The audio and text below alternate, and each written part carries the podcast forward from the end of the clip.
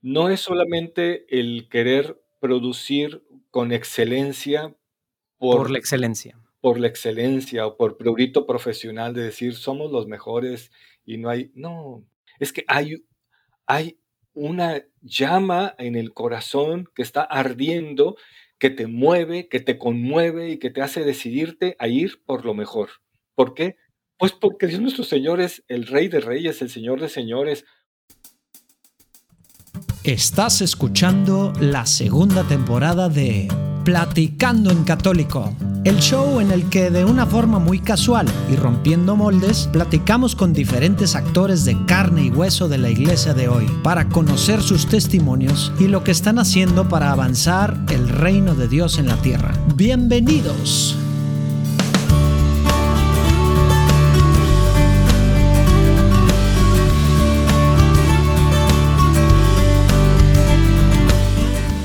Última semana de Pascua, ya estamos a nada de celebrar Pentecostés. Ya mero van a ser los 2000 años de Pentecostés. Estamos a, pues, ¿qué son? Pues poquito más de, una década. Bueno, ya ven, depende de, de cuándo realmente fue el año cero, etcétera, ¿verdad? Pero bueno, aprovechar la Pascua, lo último que quede de la Pascua. Seamos testigos gozosos de la resurrección del Señor. ¿Cómo ves? Oye, bueno, pues ahora te traigo una platicada que pudimos tener, y digo pudimos porque también estuvo otra vez Luis Diego Carranza, que de hecho, antes que teníamos a coanfitriones invitados en Platicando en Católico hace mucho, creo que en el 2020 no hubo nadie, o a lo mejor hubo alguno, siempre preguntaba si les gustó, cómo vieron. A ver, pasen comentarios, escriban en Instagram, en Twitter, en ya no sé qué más tenemos, en, bueno, mail, platicandocatólico.gmail.com o, o bueno, en cualquiera de nuestras cosas, redes sociales y demás de Juan Diego Network con mi correo, jm.juandiegonetwork.com. ¿Les gustó? Como ven a Luis Diego, para que siga, para que esté acompañándonos en más, platíquenos. Pero bueno, platicamos ahora con Luis Carlos Frías, quien ahora está a cargo del Sembrador en México. Y, bueno, pues estuvo padre la platicada, muchas cosas que nos platicó desde su, pues bueno, su niñez, obviamente, su juventud, ahí tema de, acción, acción política y luego también, pues cómo, cómo estaba metido en tantas cosas que, que, que eso le cobra factura también físicamente. Muchas cosas padrísimas que el Señor lo ha llamado a, pues a abrir brecha México para llegarle a tantas personas. Y bueno, pues lo que él está haciendo ahorita no solo es para México, ¿verdad? Es para el Sembrador Televisión, ESNE TV, como se le conoce en muchos lados, pues para todo el mundo de habla hispana. Padrísimo, espero que disfruten tanto como, pues como yo disfruté. Te veo del otro lado.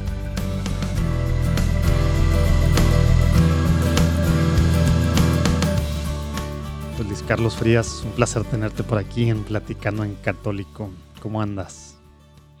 Hola José Manuel, ¿qué tal Luis Diego? Pues ah, padrísimo, un honor, un gusto, eh, muy esperado, ¿eh? porque teníamos rato por ahí persiguiéndonos mutuamente y pues bendito Dios ya se dio la oportunidad. Iba, a decir seis meses, pero no, no seis meses, me hace que va más tiempo, ¿verdad? Porque si ya estamos en el... esto va a terminar saliendo pues ya a finales del cuarto mes del año y yo creo que en algún momento del semestre, del segundo semestre del 2020 empezamos, ¿verdad? Estás complicado, ¿eh, Orquídea? Ay, no les vuelvo a Luis Diego, que te va a seguir la corriente con esos temas. Ah, bueno. Ahí hacemos equipo Luis Diego y yo. y tantos otros. Oye, bueno, pues vamos a, vamos a entrarle ahorita a la platicada, que nos platiques qué estás haciendo, qué ha hecho el Señor en tu vida, en ti. Pero vamos a empezar como es costumbre poniéndonos en presencia del Señor. En nombre del Padre, del Hijo y del Espíritu Santo. Amén. Amén. Señor Jesús, te quiero pedir en este momento que, que estamos no solo nosotros tres aquí reunidos, sino con tantas miles de personas que van a estar escuchando en diferentes momentos diferentes lugares. Te pedimos que estés presente. Te quiero pedir que, que mandes a tu Espíritu Santo para que guíe esta platicada, que pueda salir pues muchos frutos de, de lo que nos va a platicar sobre su vida Luis Carlos, sobre su llamado, sobre lo que está haciendo desde su trinchera Y también te quiero pedir que abras los oídos espirituales de todos los que están escuchando, de todos los que están viendo también, para que se puedan emocionar con las cosas que estás haciendo en tu iglesia, a través de Luis Carlos, a través de gente como Luis Carlos. Te pedimos que podamos, pues no solo aprender y emocionarnos, pero también pues, movernos a la acción para poder querer construir tu reino, Señor. Te pedimos que te quedes con nosotros en esta platicada por la intercesión de nuestro santo patrono San Juan Diego, en el nombre del Padre, del Hijo y del Espíritu Santo. Amén. Amén. Pues a ver, Luis Carlos, para empezar, tú ahorita estás en la perla tapatía, pero platícanos un poquito de dónde eres, eres de ahí y, vámonos a los primeros años de Luis Carlos, ¿no? ¿Tu familia cómo era? Estaba, eh, ¿Tenía Dios algo que ver? ¿Era una familia grande, chica? Platícanos un poquito ahí para ir para ir dándonos cuenta quién es Luis Carlos y pues bueno, cómo te has ido convirtiendo en quién, es, quién eres hoy, ¿verdad? Ok, mira José Manuel, eh, yo soy de Torreón, Coahuila, soy norteño igual que ustedes. Ah, eh, eh, mi familia es una familia pequeña, yo soy el menor, somos tres y las otras dos son hermanas. Y sí, bendito Dios, nací y crecí en una familia con mucha fe, una eh, vida religiosa muy acentuada. Y he caído en la cuenta, ahorita que comentas un poco, es que siempre, siempre he estado cercano a cuestiones de iglesia. Mm. Siempre cercano a la experiencia de fe, siempre cercano a la vida de oración y sacramental.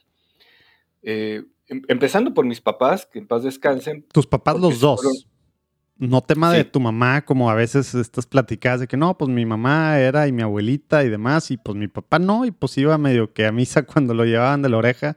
Acá dices Eso es lo tus papás. Sí, los dos, los dos, y en este caso, extrañamente, más mi papá. Ah, mira. Mi, papá era este, un hombre de, de, mucha espiritualidad, era poeta, de hmm. hecho, una cantidad de, de poemas que tiene bellísimos y la inmensa mayoría que te puedo decir, eh, José Manuel y Luis Diego, no sé, el 90% son poemas y oraciones este, muy, muy cristocéntricas. Este, mi mamá, la experiencia de niño con mi mamá fue muy accidentada porque eh, antes de mí tuve un hermano, Gerardo, que murió.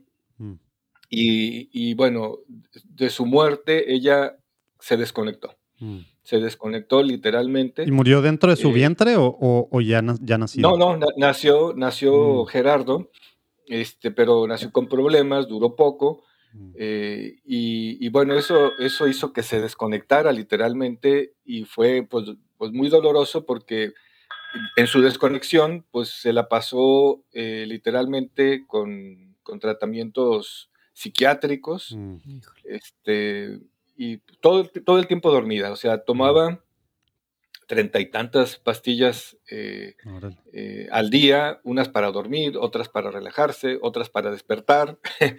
Vivía de, pastillitas, entonces, pues la práctica de fe no se daba en ella. Mm. Pero ya que intervino un sacerdote eh, y le fue quitando una a una y con terapia más en la línea psicológica y atención espiritual, logró salir adelante y bueno, descubrí ya adolescente, eh, pues una vida de, intimidad con Dios bellísima en ella, mm. que me, edificó mucho, mucho. Entonces sí, siempre tuvimos esa experiencia religiosa, estudié con las hallistas, este, eh, eh, luego ya de joven entré a la acción católica, después de la acción católica... Ahorita nos platicas un poco de la acción católica, he escuchado temas, temas diversos, mi papá también estuvo en su juventud y platicas y cosas así explosivas en todo el sentido de la palabra. Pero antes, eh, la experiencia de tu papá era, era un tema, digamos, de ir a la iglesia, era un tema de relación personal con el Señor, era un tema de un grupo, de un movimiento, de un apostolado. ¿Qué, qué, cómo, cómo, cómo, vivía esa religiosidad, digamos, y la parte espiritual más allá de la parte nomás religiosa, verdad? Fíjate que no hubo un grupo como tal. Eh, sí había el ir a misa los domingos, el, orar, él casi nunca agarraba el rosario. El rosario lo aprendí a rezar después y, hay un, toda una historia de, cómo aprendí a rezar el rosario. y a descubrir su, belleza y su riqueza. Pero mi papá era más bien de sentarse, platicar, como, como estamos ahorita los tres, este, y se, se sentaba a platicar literalmente como un amigo, como dice Santa Teresa de Jesús acerca de oración mental, que no es otra cosa que no, sino un diálogo, un trato de amistad, un trato de amistad con quien sabemos nos ama. O sea, el punto de partida es saber que Dios nos ama y eh, desde esa plataforma, desde esa intimidad, pues platicar. Entonces así era mi papá y luego escribía mucho. Mm. Todo el tiempo estaba, eh, cuando no estaba trabajando estaba escribiendo, pero propiamente ir a un grupo, pues no. El sistema de vida era muy, muy básico. Yo desde los siete años trabajo, literalmente trabajo con horario. Este, yo era este, cargador en un mercado a los siete años. ¿Y eso qué significaba? O sea, ibas a la escuela lasallista y desde la madrugada estabas en el mercado o, en la tarde o en la noche. ¿Cómo funcionó eso? Yo, yo, iba en la mañana a, estudiar, como cualquier chamaco. Este, me fue muy mal, dicho sea de paso, muy mal. O sea, prácticamente no sé si se entiende la expresión allá en Monterrey, pasaba de panzazo y a veces por, y a veces por favor, o sea, ya, ya, para que, o sea, ya hay que sacar a esta criatura de aquí, pues pongan el 6 ya para que no, no, repita más. Así me la pasé toda la primaria y toda la secundaria de panzazo.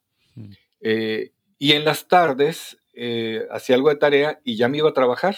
Me iba a trabajar eh, al mercado. mi papá pues me, mandó a hacer un, diablito, un, pues un, no sé cómo se, pues sí, se les llama diablitos para, para cargar. No sé si entienden en otras partes de, pues de Latinoamérica que nos estén pues, escuchando. un carrito con ruedas. un carrito con ruedas. un carrito con dos ruedas, este, y ya me iba al mercado y cargaba costales, cajas de fruta. ¿Porque tu papá también trabajaba ahí o tu papá trabaja en otro lugar? No, mi papá, eh, mi papá trabajaba en un negocio propio, en un comercio, en el mercado. Mm. En un, mm. Tenía un puestecito de, venta de jugos eh, y de licuados. Y mm. él trabajaba desde muy temprano, se levantaba a las 4, a las 5 ya se iba a trabajar y hacia mediodía ya terminaba. Entonces, este, yo en la tarde entraba a, trabajar, pero rigurosamente él me enseñó a, recibir mi, mi, salario. Tenía mi dinero a los 7 años. Yo ganaba mi, mis moneditas, por lo que me daban, ¿no? De propinas. Y, el dinero era tuyo. O sea, lo que ganabas era para ti. Sí. Sí, sí, sí, sí. Siempre me respetó mucho eso.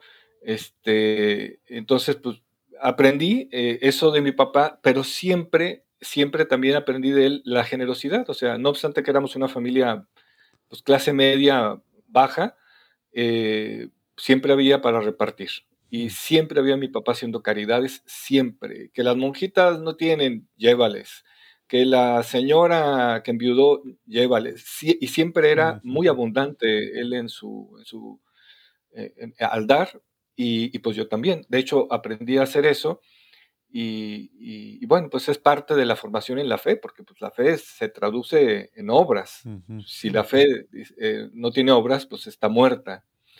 Entonces, eh, eh, pues así, así aprendí a vivir la fe, eh, como, un, como un diálogo y con una expresión caritativa con los más necesitados siempre.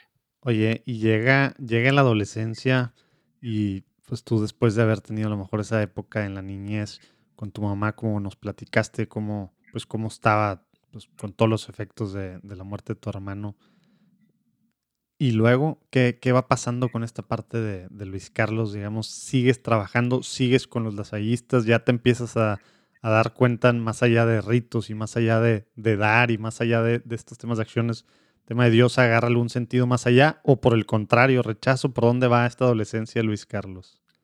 Pues mira, lo normal, lo normal, este, después de secundaria, la verdad es que me iba tan mal en los estudios que mi papá dijo, pues este cuate no, pues, pues, pues, no, es para, no es para cuestiones de esta naturaleza. Y eh, pues yo, él, quiso que ya dejara de estudiar y mejor formalmente tomar un trabajo. Yo decidí continuar con la prepa, pero sorpresa, ya fue fuera de, la, de los lasallistas, fue en una escuela de gobierno, una prepa de gobierno, y pues el sistema es muy diferente. Para mí fue una sorpresa. Para empezar, con los lasallistas era una escuela de hombres. Ahí me tocó por mi edad, ya a ustedes les resultará extraño esto, pero en mis tiempos, eh, los hombres estudiaban con hombres y las mujeres con mujeres. Raro era la escuela o el colegio mixto.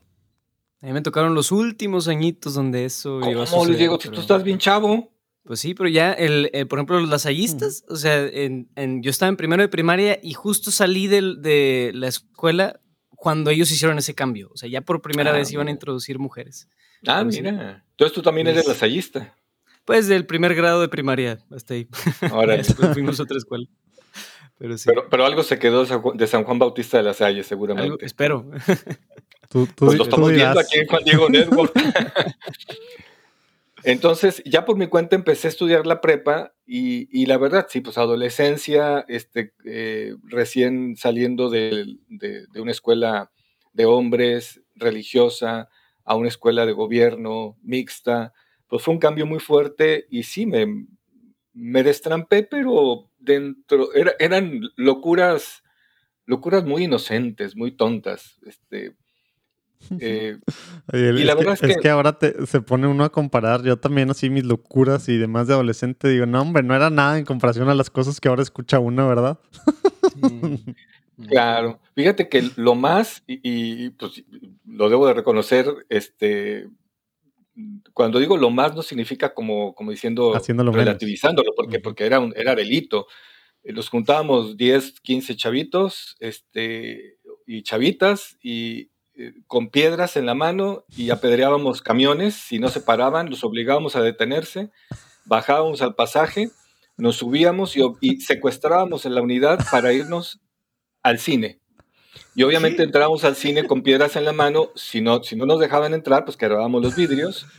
O sea, es delictivo, es delictivo.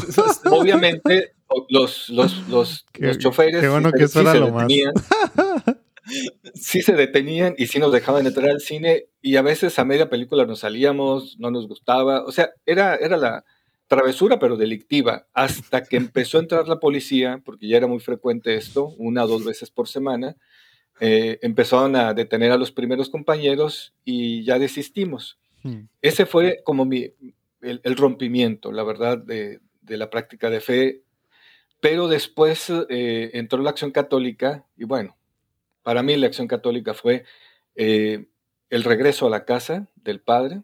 ¿Y cuál fue tu primer eh, acercamiento con ellos? O sea, ¿estabas tú en qué? ¿Cómo llegó? A, platícanos de ese primer...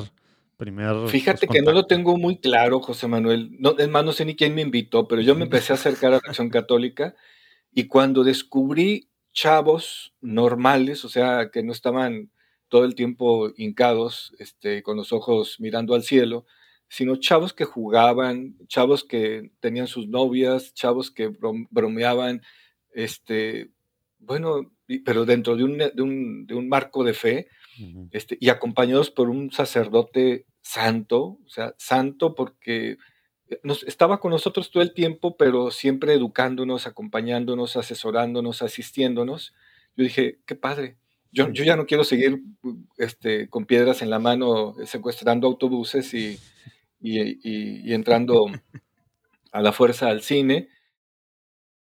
Oye, pues hoy está saliendo esto en 10 de mayo, ¿sí? 10 de mayo del 2021, Día de la Madre en México y en muchos países. En Estados Unidos pues, fue el fin de semana, fue el domingo. Pero bueno, ¿te acuerdas de Marcela Palos, la ingeniera?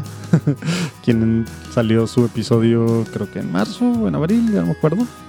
Y bueno, ella es la que tiene también un podcast que lanzamos hace no mucho en Pandemia Network que se llama Amor y Sexo Inc. Platicado, pues bueno, las diferentes cosas que hace con Amares Conferencia, otro rollo, su estilo, su forma de todo. Bueno, pues ahorita y abajo vas a poderle dar clic a un link a un webinar gratis que ella va a platicar sobre el ser mujer. Eh, y, bueno, todavía hoy, creo, o a lo mejor hasta mañana. No, creo que hoy todavía, lunes 10 de mayo. Si no, chécale todavía. Vamos a poner ahí abajo un, link para entrar a un curso eh, y que tiene un 30% de descuento, que creo que es válido hasta hoy o hasta mañana, que se llama Mujeres Geniales. ¿Te acuerdas que te había platicado? Bueno, pues ahora mes de la madre. Tú que eres madre o hija, pues ojalá que, que te apuntes este es un curso para cada mujer, para que cada mujer pueda desarrollar su capacidad de amar y establecer relaciones sanas sin que la sombra y la esclavitud de las heridas del pasado le impidan amar. Órale, ¿cómo ves? 30% de descuento, ahí abajo puedes ver, es en Holidemia. Se llama Mujeres Geniales. El cupón es genio. Con ese cupón obtienes el 30%. Entonces, muy sencillo, ahí abajo, ahí abajo puedes checar esta pues no, el webinar pues gratis que, que, fue la semana pasada y también pues inscribirte a este curso. Regresamos a la platicada con Luis Carlos.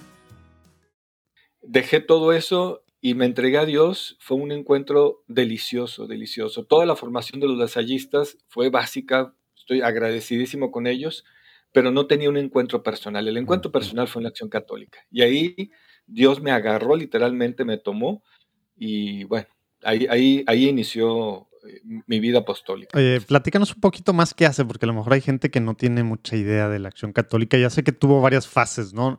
No sé para empezar si puedes sacar el peine de, de qué año estás hablando más o menos que pasó esto.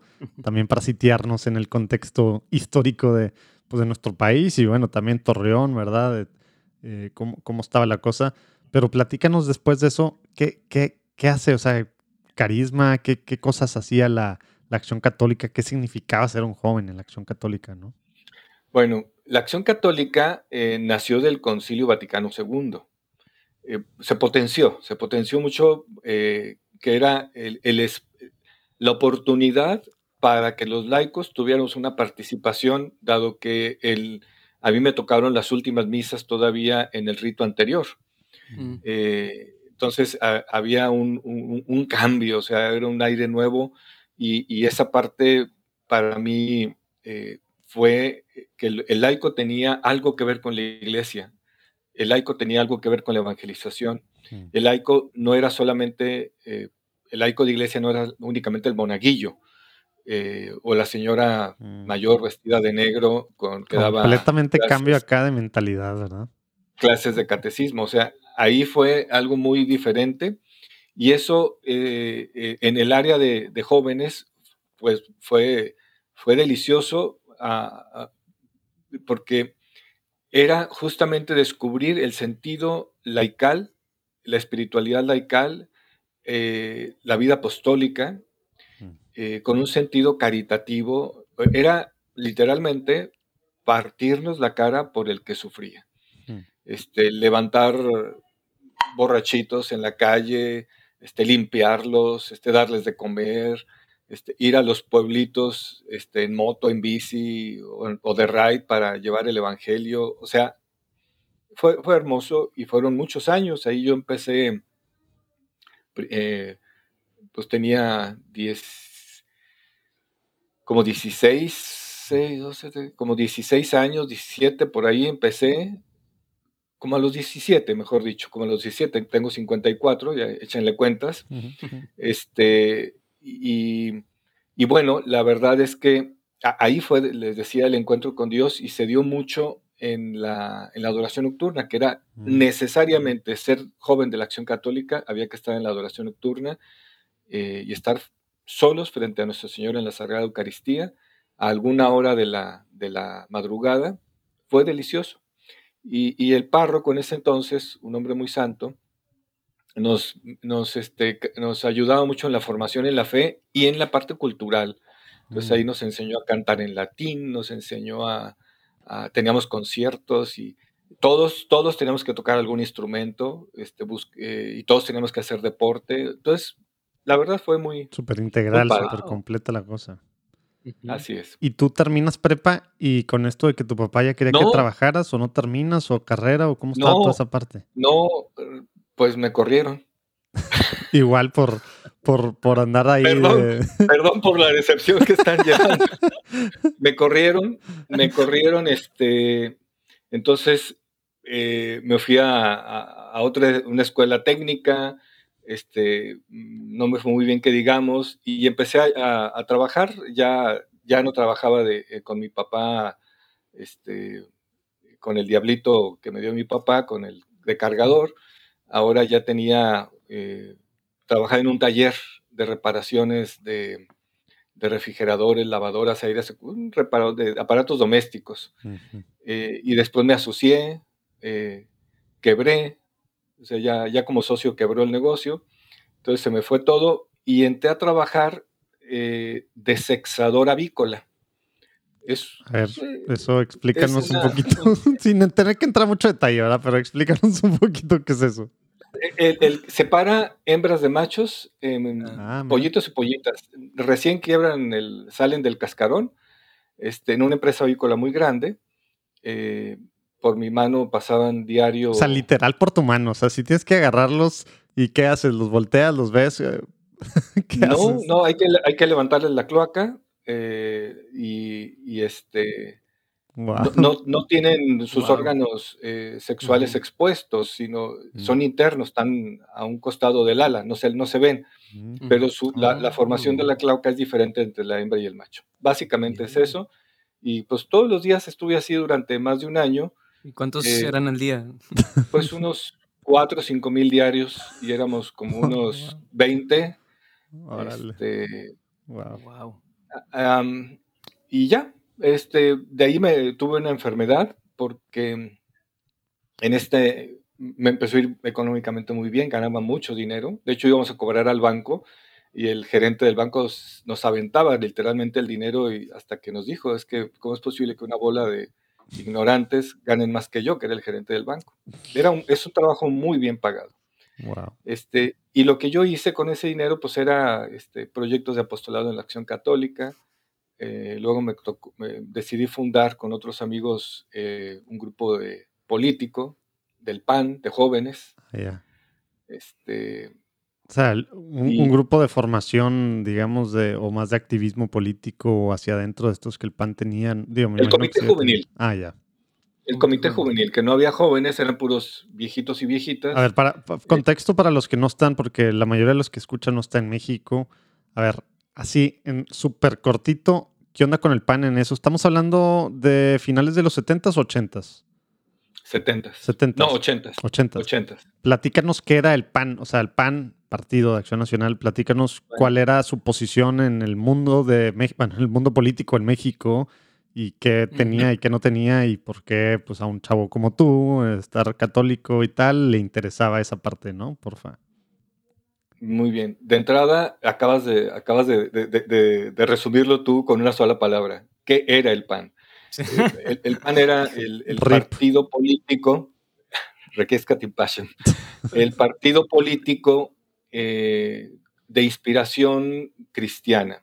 O sea, la doctrina social de la iglesia, que por cierto es un tesoro bellísimo, que muy olvidado, y que, que, mi vocación yo siento que es eh, sacarlo a flote en lo que a mí corresponde, pues ahí se hacía presente en la justicia, en la caridad, en la en la honestidad, en la búsqueda del bien común. Eh, y, bueno, pues e, ese era desde su fundador, don Manuel Gómez Morín, los que lo inspiraron. Este, gente, por cierto, hubo mucha gente de Monterrey eh, en, la parte fundacional del, del, PAN de la Ciudad de México, algo de Guadalajara, las familias González Luna, eh, todos estos grandes hombres, literal hombres, porque no había mujeres, en ese entonces, pues era, era la opción para acabar con la hegemonía política de corrupción que ya, ya se venía venir de manera muy rampante. Bueno, de corrupción, etcétera, etcétera, etcétera, desde los orígenes, cómo estaba el, pues el callismo ahí en temas de, del PRI respecto a la iglesia y todo lo que eso significaba, ¿no? Secularismo acá. Claro, y a mí me tocó, mi papá fue fundador también del PAN, este, eh, y, me tocó, bueno, pues eran otros tiempos. La verdad es que eh, yo lo acompañaba de, niño a los mítines, a, los, a las eh, manifestaciones públicas del partido, y a cierto punto me decía, ya vete, ya vete. ¿Por qué? Ya vienen los... Los porros. Eh, ahí vienen los golpes, pero lo decía con otra palabra que tal vez aquí no, sea muy conveniente de explicarla. Ya vienen los si fuera, si fuera tómatelo a la ligera, saldría algún sonidito por aquí. Sí, el, pip. Entonces, pues ya me iba y sí, al rato llegaban golpeados, este, o, muchas veces este, había que llevarle el lonche, eh, algo de comer porque estaba en la cárcel. Varias veces este, me tocó ir a llevarle al tambo, le decíamos, la cárcel, a la, penal, pues por, por cargos que en realidad eran, eran inexistentes de agitación pública, ¿no? Pues era reclamar justicia y honestidad, y, eh, pero la, represión era muy fuerte. Eso obviamente pasó ya, ya, es muy cómodo ser ahorita miembro de un partido político, este, pero en, ese tiempo era, era de golpes, era de... Y, para que entiendan, o sea, cuando está esto que decía ahorita Luis Carlos de la, del partido hegemónico, ¿verdad? Eso significaba literal, ¿verdad? O sea, en todos los gobiernos estatales, los gobernadores eran del PRI, ¿verdad? Las alcaldías, ¿verdad? Las, todos, ya había en ese momento, ya había estas minorías que no se llamaban todavía plurinominales, ¿verdad? Pero eran estas diputaciones de, minorías que trataban de, que, pues bueno, pues dar algo de voz a otras partes, ¿verdad? Pero fuera de esa cosa que era un tema más ahí de, de imagen, ¿verdad? De front, ¿verdad? todo lo otro y en el Poder Ejecutivo todo, todo era el PRI, ¿verdad? Entonces, muchos católicos también se metían, ¿no? Y, y, había, pues así como tú dices, gente, gente en todo el sentido de la palabra que, que precisamente agarrando el estandarte, o bueno, digamos, con la doctrina social de la iglesia, pues viendo que esta era la salida para un nuevo México y como católicos era algo, pues casi obligación hacerlo, ¿verdad? Por eso me imagino que se metía tu papá, ¿verdad? Sí, sí, ahorita este, a lo más que llega la violencia es a, tuitazos este, ofensivos, ¿verdad? O descalificaciones. Que, a ver si, si al menos llega eso, ¿verdad? Porque ya ves que ahora quieren que, ya no se va a poder ni eso, ¿verdad? Ah, ah, exacto, ¿verdad? Pero antes sí, antes era, era literal a golpes o con, con bat de béisbol a, quebrar las piernas de los otros. Bueno, e, eran otros tiempos. Y, la verdad es que... Eh, como la acción católica en ese sentido es muy, es muy combativa de la fe, o sea, es, de hecho, a mí me tocó en, las plazas públicas estaban predicando los evangélicos, es ir a enfrentarlos con, mucha paz, cero violencia. ¿Ahí no era combates? no era combates ni piedras. No, no, no, Ahí era decir, oye, no, eso es mentira, este, y defender la fe, pero de frente a frente, porque muchas veces me tocó a mí estar ahí, eh, llegar a donde estaba el, el predicador con su micrófono, y, enfrentarlo públicamente y era, éramos muy combativos, ese grupo de muchachos, muy combativos. ¿Y nada más para ese lado o también alguna historia escuché yo de mi papá ahí también de cuando cierta película que algo iba a ser contra, contra, hombre, era ahí sí literal y casi ir a incendiar ahí el cine, ¿verdad? Porque estaba poniendo algo contra la moral, la iglesia o temas así, ¿no? Y como que sí eran muy, pues sí, combativos, como dices tú, a diferentes niveles. Combativos, pero en paz, pero en paz. O sea, la verdad es que ahí en la Acción Católica aprendí que eh, eso, o sea, la, paz que, deseábamos se construye con paz. O sea, tú no puedes luchar eh, contra el mal usando las armas del mal, pues te conviertes en presa del mal. Ese es fundamental. Si quieres luchar por el bien, tienes que compartir con las, con las armas del bien. Este, de lo contrario, pues, pues no, no funcionan las cosas. Y eso fue, fue fundamental, eh, los padres que nos acompañaron en la acción católica, pero nos lo tatuaron, o sea, tienen que ser hombres de bien, hombres de paz, hombres justos. Este, y la verdad es que todavía, fíjate, hace tantos años, nos seguimos, nos seguimos, este, de hecho tengo un grupo de WhatsApp de todos aquellos miembros de la Acción Católica y seguimos en contacto. ¿Y sigue la Acción Católica, sigue viva ahorita? Sí, claro, claro. La semana pasada ese grupo, eh, San Pío X, cumplió 101 años. Wow. Wow. Desde, su desde que se creó. O sea, tiene, es como, como el capítulo de, Torreón, y así se llama San Pío X, y así hay capítulos de la Acción Católica con, con diferentes nombres. ¿Así funciona? Así es.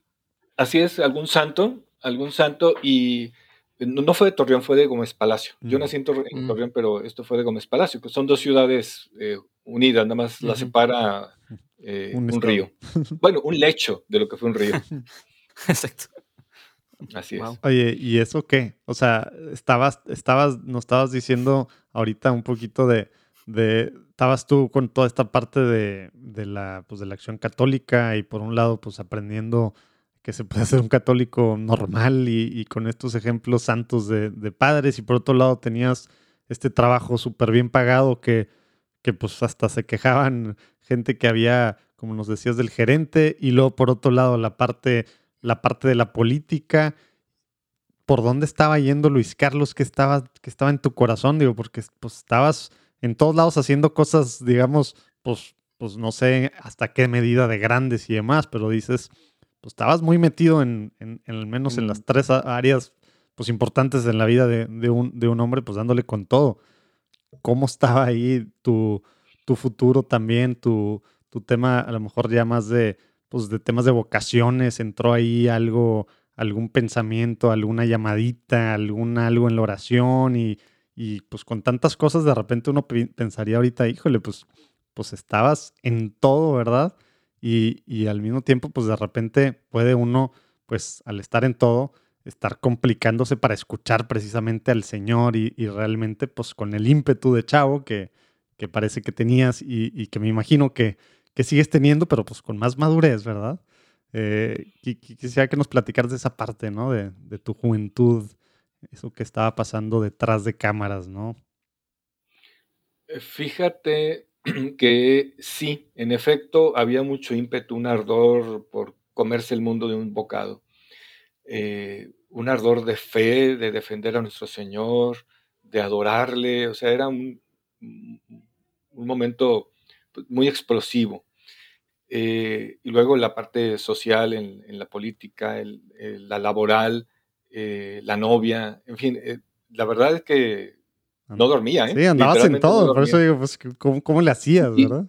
Y fue, eh, pero mira, Dios tiene sus, sus, sus mañas, de, este, sus caminos, mm. y en mi caso fue que nuestro Señor permitió una enfermedad.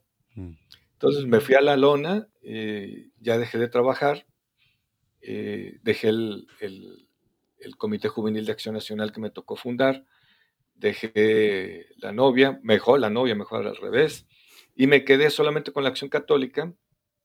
Y en, esa, en, esa, en ese tiempo, mi papá eh, le habían pedido las Madres Carmelitas Descalzas, un convento de clausura, que, que no tenían vocaciones, pero tampoco podían hacer mucha promoción porque pues estaban encerradas, entonces le pidieron ayuda a mi papá, o sea, nada que ver, ¿verdad? Consíguenos vocaciones, así le dijeron. Dijo, eh, pues sí, ¿verdad? Queremos vocaciones. Eh, este, y mi papá se le ocurrió y propuso crear un grupo juvenil, pero que no fuera el Carmelo Seglar, porque eran señoras muy mayores, muy santas, muy respetables, pero ya mayores que pues, no, no, tenía el caso hablar de vocación con ellas, uh -huh. y que fuera mixto, porque a final de cuentas, pues así era la sociedad y quien que tuviera sal, salir alguna vocación también masculina para la, para la vida religiosa. Oye, y si estás inscrito, recibes nuestros correos, que pues yo los mando eh, cuando yo quiera, de repente pasan meses, de repente a la semana dos, pero bueno, si sigues o nos sigues en redes sociales o leíste en Así Prensa, pues lanzamos en el Día del Niño la convocatoria para que puedan participar tus hijos, sobrinos, quien tú crees que pueda, pueda aportar su voz a un proyecto nuevo, padrísimo, que va a salir el próximo semestre, que vamos a, a producir, bueno, grabar, producir y todo eso en, en, verano. Ahorita se está escribiendo los, los guiones de los primeros ocho capítulos, bueno, la temporada que va a ser de ocho capítulos. Estamos invitando a niños de entre 8, 14 años, o sea, que todavía tengan voz de niños, no, no que le esté cambiando voz de adolescente y demás, para un podcast que se va a llamar La Sociedad Fantástica. No, La Sociedad Secreta de los Niños Fantásticos, algo así. El punto es que buscamos niños de diferentes nacionalidades con diferentes acentos. Nosotros les vamos a mandar micrófono que va a ser suyo, los vamos a capacitar y, y, bueno, va a estar padrísimo. Es un, ¿no? es un podcast diferente que trata de ir a las periferias. No es explícitamente católico, obviamente, bajado en una antropología cristiana 100%, pero queremos llegar a las periferias, ahí donde a veces no llegamos siendo tan mochos con estas cosas. Ahí queremos llegar. Entonces, ahí abajo te voy a poner un link para que llenes tu formita y te vamos a pasar varias cosas para que escoja el casting de quién hacer y en qué link subirlo, etcétera. Padrísimo podcast que que pronto va a salir de Juan Diego Network. Ahí abajo puedes llenar los datos de tu hijo, sobrino, quien sea. Hmm. Bueno, las monjitas, se las monjitas se enamoraron de la idea y allí en casa eh, mi papá empezó a llamar a jóvenes hombres y mujeres, y pues ahí los recibíamos cada semana, y ahí es donde retomé, eh, pero desde otra óptica, ya no era, eh, si me, si me permites, José Manuel y Luis Diego, si me permiten, en un principio, y eso es algo fundamental, más allá de lo biográfico como una enseñanza que quiero compartir. Eh, la vida de fe al principio se vive, en muchos casos, habrá excepciones, como una carrera de velocidad. Y vas a lo que ve y tope con quien tope, ¿no? Pero después eh, ya pasa el tiempo y yo la sentí, ya de hecho cuando nació mi primera hija, este, dije, no, no, no, no, no es de velocidad, es de relevos. Es de relevos. Y ya que pasó más el tiempo, dije, no, en realidad ni siquiera es de relevos, más bien es de resistencia. Este, aunque no llegues en primero, pero con que llegues a la meta. Y ahora a mi edad, creo que ni siquiera es carrera de, resistencia, es una peregrinación. Es una peregrinación así, eh, si me pudieras, eh, en esos ejemplitos que te, les acabo de poner, esa es la vida en lo personal. No digo que así tenga que ser, pero la viví como una carrera de velocidad, luego como una carrera de relevos, luego como una carrera de resistencia, y en este momento la considero una peregrinación a la casa de mi Padre Dios. Wow. Ah, pero bueno.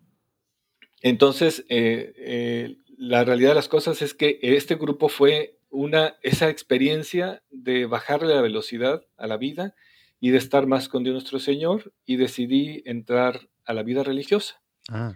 Oye, y por tu enfermedad tenías que estar en casa, o sea, dejaste las otras cosas porque tenías que estar en cama, en casa, cuidándote y por eso este grupo que era en tu casa te empezaste a meter más. O, y eso dura mucho, poquito. ¿Cómo afecta? Digo, Bien. Afecta porque te quita las otras cosas que tenías, el activismo en todos los otros sentidos, pero ¿Pero qué tanto tiempo duró? Duró como dos meses, dos meses en que estuve out. Out. Este, ahí eh, es algo un poco complejo de explicar y no soy, no, soy capaz de explicar cuestiones médicas, pero nosotros tenemos adentro un, dos relojes biológicos, el ultradiano y el circadiano. Uno regula las, el sueño y otro regula los horarios de, alimentación. Entonces, como yo tenía de repente trabajaba 48, 72 horas continuas, continuas porque oh. eh, había nacimientos, eh, luego nos íbamos a otra planta, de, a una planta progenitora, a continuar. Eh, entonces me la vivía yo con cafés y aspirinas y Coca-Colas para poder aguantar. entonces, bueno, se perdieron esos ritmos y eh, ya no había forma de dormir. Entonces tuve, tuve, tuve que eh, dos meses que reaprender a dormir y que reaprender a, comer en mis horarios. Son cosas que, que, son naturales en todo ser humano, pero, pues, pero las Tenemos la capacidad de echarlo a perder también eso, ¿verdad? Con 72 horas De, de, no, de no comer y de no dormir. Oye, y, ahorita los chavitos. No funciona. Exacto. Y ahorita los chavitos, échale el Red Bull o. Sí, es lo que estaba pensando cuando dijiste lo de Coca-Cola y café. Dije, eh, mínimo no había Red Bull y tanto boost y tantos mugres de ahora que hijo eso. Claro. Ahí sí este, te iba a salir el corazón. Exacto. Bueno, de hecho tengo una afectación, una afección cardíaca derivada de todo ese, de, de, esa bronca. Increíble. Bueno, el tema es que ahí yo, en, en, con los carmelitas descalzos, y que nos acompañaba dos veces, tres veces por año un padre que iba con nosotros, aprendí a una manera diferente de orar, más, más de intimidad, sin, más de silencio. Este, es otra, otra visión. Eh, y me enamoré, De hecho, yo, yo cuando me dicen, dejé los carmelitas descalzos después de estar seis años ahí, casi seis, sea, ¿hiciste este profesión para religioso y toda esta parte o cómo, cómo funciona? Sí, profesé. Estuve en Querétaro un año en el, en el postulantado, noviciado en el Santo Desierto del Carmen en Tenancingo, Estado de México. Mm. Oh, Tres años de filosofía en Guadalajara. Mm. Y terminando los estudios de filosofía, este, que por cierto decía yo en la torre, si yo de estudiar no, cero a la izquierda. Ahora voy a estudiar filosofía, ¿qué es eso, Dios mío? Si la primaria, la secundaria la pasé de panzazo, prepa me corrieron, este, la verdad de las cosas es que Dios fue, Dios, Dios me, dio un don eh, de, caer en cuenta que todo lo que reprobé en realidad sí lo había aprendido, nada más no, lo sabía expresar. Mm, y al momento de entregarle mi vida a Dios, Él se encargó de sacar todo. Entonces resultó que, pues que todo, lo, los, todo lo tenía claro y, llegué a estudiar a la, con los jesuitas a Guadalajara la filosofía con cierto temor y pues, los jesuitas, los... Había de muchas comunidades. Porque era un convenio, digo, que ahí iban todas las órdenes religiosas, por eso era así. Así es, así mm, éramos javerianos, oblatos, era una institución, actualmente es la Facultad de Filosofía y, Ciencias Sociales de la Universidad de ITESO.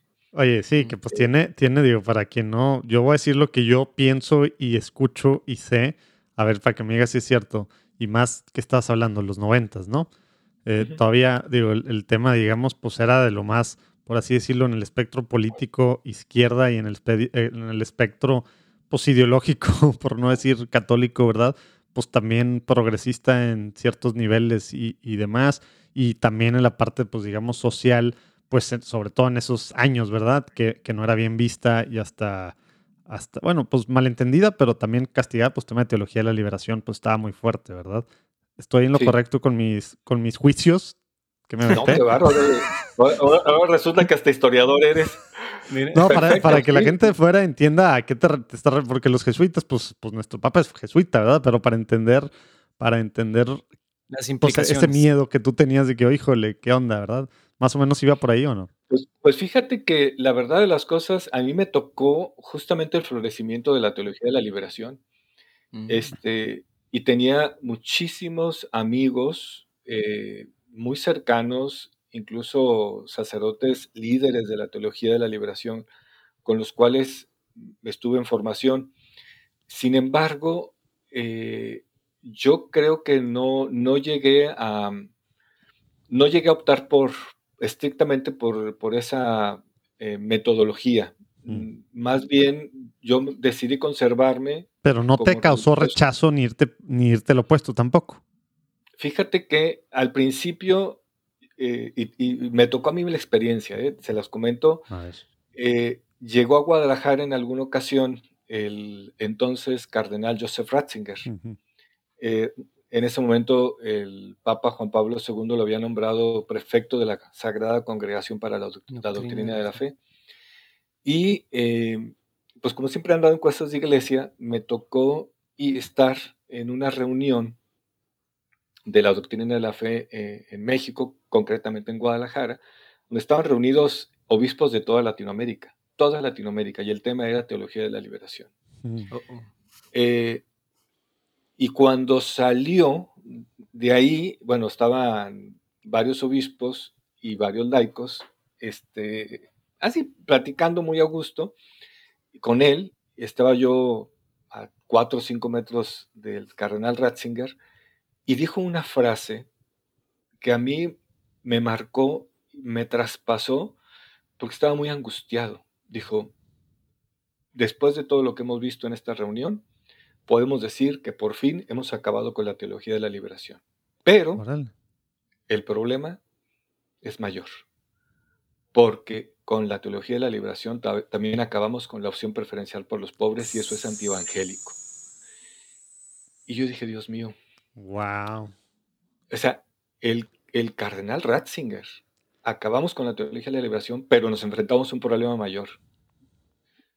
Nos olvidamos de la opción preferencial por los pobres. El tema del péndulo, ¿verdad? Y por los pobres no, es solo, y por los pobres no se refería únicamente a los que no tienen dinero, ¿eh? pobres culturalmente. O sea, lo que hoy el Papa Francisco habla de esas periferias existenciales. O sea, hay mucha gente pobre en, este, forrada de billetes, ¿eh? pero miserable, o sea, pobres ricos.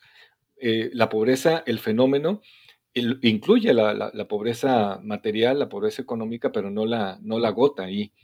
Entonces, este, yo abrevé de esa opción preferencial por los pobres desde una desde un sentido apostólico, desde la caridad, no del asistencialismo este, hueco. Sí, desde la doctrina social de la iglesia, a final de cuentas.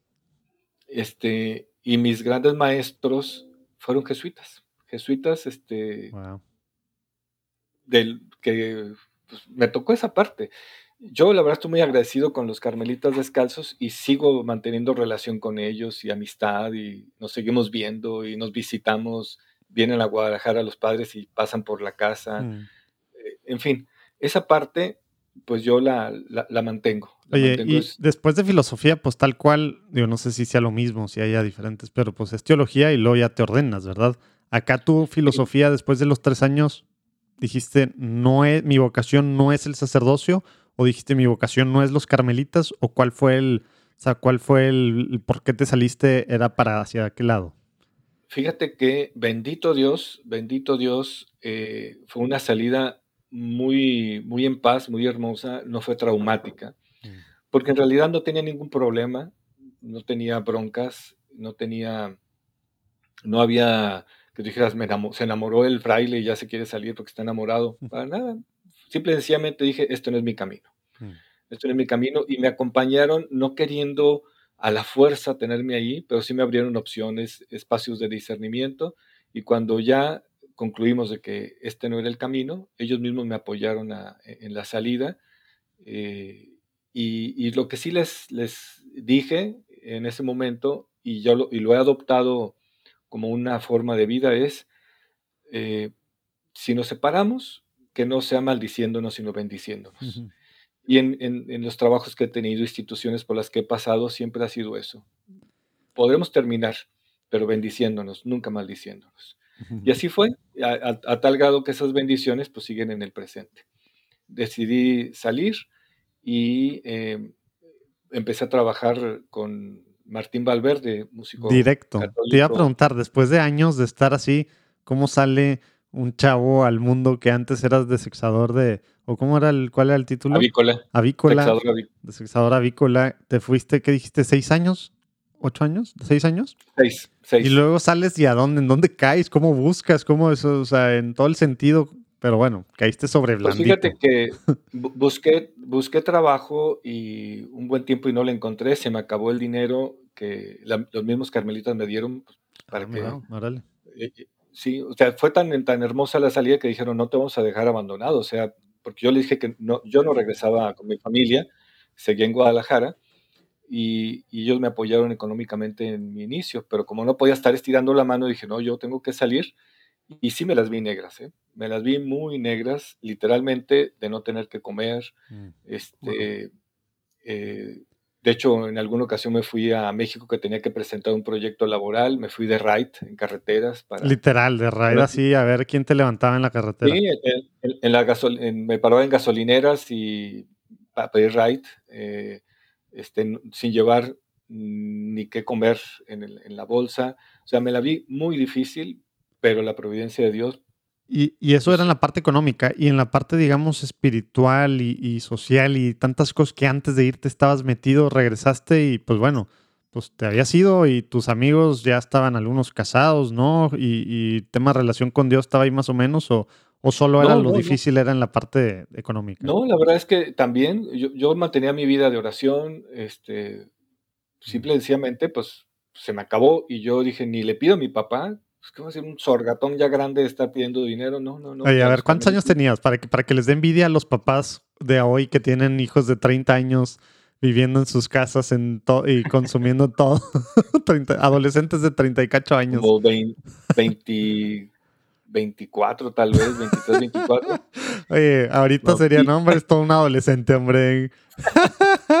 ¿Cómo que no le andabas Sí. pidiendo a tu papá nada? No, no, de- definí no, pa- pasarla mal y sacar y salir a flote y, gracias a la providencia una amiga me dice, oye, es que justo Martín Valverde necesita quien le ayude en su oficina. Mm. Y yo dije, ¿y quién es Martín Valverde? Pues es un músico católico y de, de entrada dije, ay no, gloria, gloria, aleluya, jabadaba, este, estar bailando, no, no. Dije, no, no me latió. Dice, oye, pero pues, pues estás buscando trabajo y caí en cuenta, dije, pues mira, mientras encuentro algo mejor, yo le entro. Y entré, este, duré 13 años, 13 años. Martín. ¿Y qué significaba trabajar en la oficina de un, de un cantante, de un músico católico? Pues mira, a mí me sorprendió. Ah, ah, ah, y ahí conocí a, Luis Diego de niño. Ándale. Se mezclan aquí, se juntan historias. sí, sí, porque bueno, el papá de Luis Diego Fede es un maestro, amigo, tipazo al que... Otro rollo. Es otro rollo, otro nivel de persona. Anita, su, su esposa, la mamá de Luis Diego, también otro rollo de persona. Una mujerona y un mujerón y un señorón juntos. Y obviamente, pues ahí estamos viendo el fruto de esa... De, esa MX. E, exactamente, ahí está Luis Diego. Pues duré 13 años y la verdad dije, qué regalo tan grande de Dios encontrar a, a, Martín. Este, fue siempre mi jefe, pero más allá de jefe, fue mi amigo, fue mi hermano, es mi amigo, es mi hermano, lo sigo eh, viendo, no con la frecuencia que quisiera, porque pues, su ritmo y el mío, pero, pero bueno, e, es, yo lo, lo, estimo mucho y fue un hombre siempre justo, este, de hecho, cuando decidí salir también es una obra de caridad. Yo salí, o sea, no tendría por qué este, liquidarme como este, económicamente. Dijo, no, pues tú me ayudaste a hacer esto y, fue justo. Hasta en eso eh, es un tipazo. Yo lo, estimo mucho. Y, musicalmente, artísticamente. Otro nivel. Es otro nivel, otro nivel. Fueron 13 años muy, muy a gusto. Y después de eso me fui a trabajar a, León, Guanajuato, a una compañía productora de televisión. Eh, ahí trabajábamos mucho para canales de, estatales, para empresas paraestatales, Pemex en particular. O sea, era casi tu primer, tu primer trabajo después, bueno, no casi, pues literal fue tu primer trabajo ya después de salir que no tenía nada que ver con Dios. No, sí tenía que ver con Dios. Ah, para, con, estatales y, demás. Sí, porque bueno, e, era, era la forma de mantenernos, pero la producción vocacionalmente era eh, producción para canales católicos. Ah, eh, oh, wow. Le trabajé mm, tres, cuatro años permanentemente a EWTN. Ah, mira. Eternal World Television Network. O sea, hacían algunos, producían algunos de los programas acá en español y demás. Muchísimo. Ah, mira. Pero muchísimo. Más, todavía lo siguen pasando. Wow. Sí, pero, pero muchas series, eran series una y otra, y de arquitectura religiosa, y de catequesis, y de la serie del Concilio Vaticano, y de bíblicos, constantemente estuvimos produciendo. Y bueno, pues aparte generábamos producción alterna para canales educativos de gobierno, para empresas este, eh, eh, diversas, para Pemex, y eran producciones enormes, o sea, en una producción de un video para Pemex podíamos meter hasta 60, 70 personas en, el equipo de producción. Wow. Eran enormes. Este, y me tocó Luis Diego y este, José Manuel una etapa eh, donde se producía lo grande, porque era Pemex. Entonces, por ejemplo, me acuerdo, teníamos que, nos pidieron una serie de videos, 10 videos, para seguridad industrial, porque había muchos accidentes eh, laborales y, este, y eran gravísimas las consecuencias de estos accidentes, muertos, personas que quedaban con alguna discapacidad. Hey, otra vez aquí interrumpiendo. Pues platicado, tú que hablas inglés o bueno, que quieres practicar tu inglés, de Living the Call, el podcast de Catholic Association of Latino Leaders, que está en su segunda temporada. Esta semana sale el cuarto episodio el primero estuvo Padre Agustino Torres, fundador de Corazón Puro. En el segundo, Secuoya Sierra, hablando de cómo la belleza va a salvar el mundo. Padrísimo toda su historia, cómo ve el arte, la belleza, fashion, todo este tema. El tercero, Armando Cervantes. Y bueno, ahora, ¿quieres saber cuál? Buenas platicadas en la intersección entre el liderazgo de latinos en Estados Unidos. Todo dirigido por Deacon, el diácono Charlie Echeverry, que es un experto en temas de comunicación y, temas con latinos en Estados Unidos. Te invito a verlo. Ahí abajo viene el link Living the Call. Entonces había que, échate esto, eh, accidente carretero. Entonces despedazamos una camioneta en un barranco. Este, la, quemar gente, quemamos a una persona, pero con todas las medidas de seguridad y con protección que ni se ve, pero literalmente le prendimos fuego a una persona, quebramos un hueso a otra persona, pero ¿Literal? en realidad estaba... No, no, o sea, todo era eh, efectos. De hecho, contratamos una empresa de efectos, especiales y Stoneman, eh, y, también, eh, por ejemplo, había que meter la mano a un trabajador en una máquina, por error alguien la prende y le destroza la mano, pues en realidad era, era una prótesis. Era una prótesis porque la persona no tenía brazos, entonces le, armamos una prótesis y la movía y todo funcionaba y cargaba incluso con la prótesis que le mandamos a hacer para destrozarse. No, pues sí, eran otros e, Eran, otros presupuestos. Y, y, eran, me imagino, similares los presupuestos a lo que hacían católico. Cambiamos de tema. Pero fíjate, bueno, no obstante ello, eh, la satisfacción, la satisfacción no había punto de comparación, ya que entregábamos los trabajos a Pemex, las felicitaciones y este, y sí, costó un dinero la camioneta y era una camionetona buenísima y la, la destrozamos completamente en un barranco. Sí, pero funcionó. Pero la satisfacción de trabajar para, para un medio católico, hmm. no hay punto de comparación. Para unas monjitas, el institucional de su, de su, congregación, era, era una delicia, era una delicia. ¿Y qué hacías tú ahí? O sea, tema de producción, ¿qué, era? O sea, ¿en qué te fuiste metiendo en esa parte? Era el director de la empresa. Hmm. Y de ahí eh, me, me, pasé al episcopado mexicano para crear la unidad de producción de televisión y radio del ah, episcopado. Oye, pero a ver, Luis Carlos, antes de que nos platiques eso, ¿qué pasó en tu vida personal, tu vocación, ah, digamos, tu llamado acá? Viste que no era con para ser carmelita y ahí qué pasó, porque ya te fuiste 13 años con Martín y luego no sé cuántos con esta otra iglesia, digo, con esta otra eh, organización, empresa. ¿Qué pasaba en la vida personal, verdad, en cuanto al llamado y pues vocación de Luis Carlos? Pues fíjate que em, ahí justo en, esta, en, Producciones Dinamis con Martín Valverde, eh, ahí, ahí empecé, eh, yo vivía en una casa de asistencia y pasó algo increíble. Me buscó un padre carmelita, muy amigo, y me dice, oye, te quiero pedir un favor personal, pero no me puedes decir que no porque es urgente. Que no, padre, lo que usted diga. Dijo, necesito que te vayas a vivir con Maru. Este, y sus y con Maru y sus amigas, sus hermanas. a ver, a ver, a ver. ¿Qué, estamos hablando? Explícame. ¿Qué, pasó aquí? Dime que Maru es una señora de 100 años. no, no, no, no, no. Una chica de, de mi, en ese momento, bueno, de mi edad, este, muy guapa, eh, soltera, y, y, el padre me dice, es que por su trabajo, ella descubrió un, eh, pues, lo resumo, eh, denunció una serie de, robos gravísimos, gravísimos, de muchísimo dinero. Este, se dio cuenta de todo esto y lo denunció a la dirección mundial de esa institución. Y bueno, pues... Se está armando. Se le armó un lío. Por su seguridad.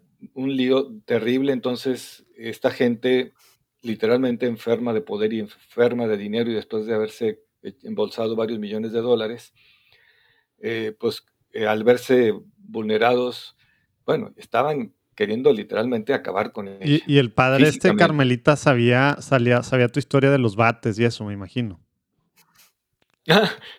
yo, pues yo creo que sí, no, me acuerdo, pero es el adecuado. Pero, pero el, el, hecho es que le dije, padre, pero pues no, yo, yo vengo de, un convento, de estar entre puros hombres y ahora que me vaya a un departamento a vivir con tres mujeres, jovencitas las tres. Dijo, necesitan la presencia de un hombre ahí para que toda esa gente, porque literalmente se apostaban en las noches ahí a ver a qué hora salían para, para golpearlas, para, no sé, o sea, era una situación muy, muy grave. Y el director mundial de esta institución, eh, pues también le apoyaba mucho, pero angustiado y estaba llamando constantemente qué pasa, qué pasa ahí con esta, con esta muchacha, que tuvo la valentía de denunciar eh, esta situación. Y bueno, para no hacerte el cuento largo, este, pues no quería, pero pues ya me le había dicho al padre que sí, lo que él dijera. Lo, que sí le dije, padre, pero ¿usted cree que van a querer? Dijo, es que ya hablé con ellas. Y sí, necesitan alguien que vaya ahí que, que cuide. Pues me mudé, me mudé. Mm. Me mudé ahí, este... Era el rumi hombre. El rumi hombre entre tres mujeres. Y resulta que... Las mujeres. Exacto, bendito entre las mujeres. Y resulta que pues acabé enamorándome de, esta chica, la cual es mi esposa hoy en día. Wow, Me casé, tenemos este, a María José, este, ya es licenciada en periodismo, ya se graduó. Mm. La otra está en la universidad, está estudiando la licenciatura en fisioterapia. Es María José e Ilse Montserrat. En medio tuvimos a Carmen, que perdimos, que murió. Y pues ahí estamos dándole, dándole duro a la vida. Órale. Y ella ya estaba en, ya sé que no es su testimonio, pero para entender un poco, te enamoraste de ella, pues estando ahí y había ella tomado esta decisión, pues heroica, valiente, y más en aquellos momentos que ni siquiera había esa cultura, que, que acá no es que haya cambiado la cultura, pero al menos estamos escuchando pues de, del deber de denunciar y del tema de la corrupción, pues pues no, no pasaba eso, ¿verdad? Hace, hace un par de décadas acá en México, al menos de esta forma, ¿verdad? Ella, el, tema de, conocer al padre Carmelita, eh, ¿era porque estaba también de alguna forma ligada a la iglesia o simplemente luego se empieza este caminito ya más contigo? Siempre, siempre mm. eh, ella, ella era la administradora de la Casa de Guadalajara de los Carmelitas. Ah, ya. Mm. Después ella salió definió eh, agarrar este trabajo justamente, otro camino, y, pero mantuvo la relación. Eh, es por eso que pues, le comentaba al padre, el padre le asesoraba, le animaba, le, estuvo acompañando en todo este proceso de denuncias y, pues quiso cuidarla. Y sí, de hecho me tocó literalmente, eh, cuando estaban ahí, literalmente estas personas ebrias, borrachas, este, queriendo hacer daño. O sea, no es de que a eh, ti te platicaron, fuiste y pues ya no pasó nada. Sí te tocó ver que estaban allá afuera los, los hombres. Eh, bajar a enfrentarlos. Vivíamos en un departamento, un cuarto piso, y pues los vecinos también molestos, oigan, pues qué pasa ahí, pues órale, ir a, ir a correrlo, decir, oye, y, uno de ellos este, sí me dijo, oye, ¿y tú qué haces aquí? Le dije, pues aquí vivo. ¿Cómo? ¿Con quién? Eh, pues le dije, pues con Maru, con... Entonces, eso les frenó un poco eh, siguieron regresando y como que ya no vieron oportunidad porque siempre estaba yo ahí y literalmente me, puse de, guardia, ¿eh? o sea, podía salir, podía salir, podía andar por todos lados, pero no, mi labor era cuidar, es lo que me había pedido el padre y estuve cuidando y sigo cuidando. Eso. Órale. Oye, y, y, entonces, ahora sí, estabas diciendo que sales de esta empresa de León te vas a, ah. te vas a fundar, o bueno, o empezar, no sé qué palabra usaste, pero tema de medios audiovisuales con la Conferencia del Episcopado Mexicano, ¿cómo? Sí, la conferencia, eh, la verdad es que tuvo esa feliz iniciativa de crear una unidad de producción. ¿Qué año fue esto? Ay, me pones en aprietos. El, mm. fue Aprox. El, el, el, año en que vino el Papa Benedicto XVI a México. Ah. ¿Qué sería? ¿2009? ¿2000? Por ahí, por ahí. Mm. Eh, nada más que justo cuando, cuando me pidieron ese trabajo, a los, al día siguiente sale una noticia, al día siguiente, yo estaba emocionado, dije, bueno, pues qué padre, la Iglesia Católica, los señores obispos van a tener su, la unidad de producción de video y televisión, o sea, van a, eh, vamos a tener una palabra este, que, dar bajo esta dinámica en, para las radios y televisión. Estaba emocionado yo. Y al día siguiente sale la noticia. El Papa Benedicto XVI anuncia que viene a, que, su, su, viaje apostólico a México. Entonces, ese mismo día me llaman y dice, ¿sabes qué? Olvídate de esa unidad de producción, olvídate del estudio de radio, el estudio de televisión, vamos a sacar adelante la parte de comunicación. Y fueron, fueron, él vino en marzo, desde diciembre inicié esto. ya vi que era 2012, no, no, ah, no, 2012. San Google. Ya estaba, sí, ya, pues ya estaba pues, casi saliendo, literal. Sí.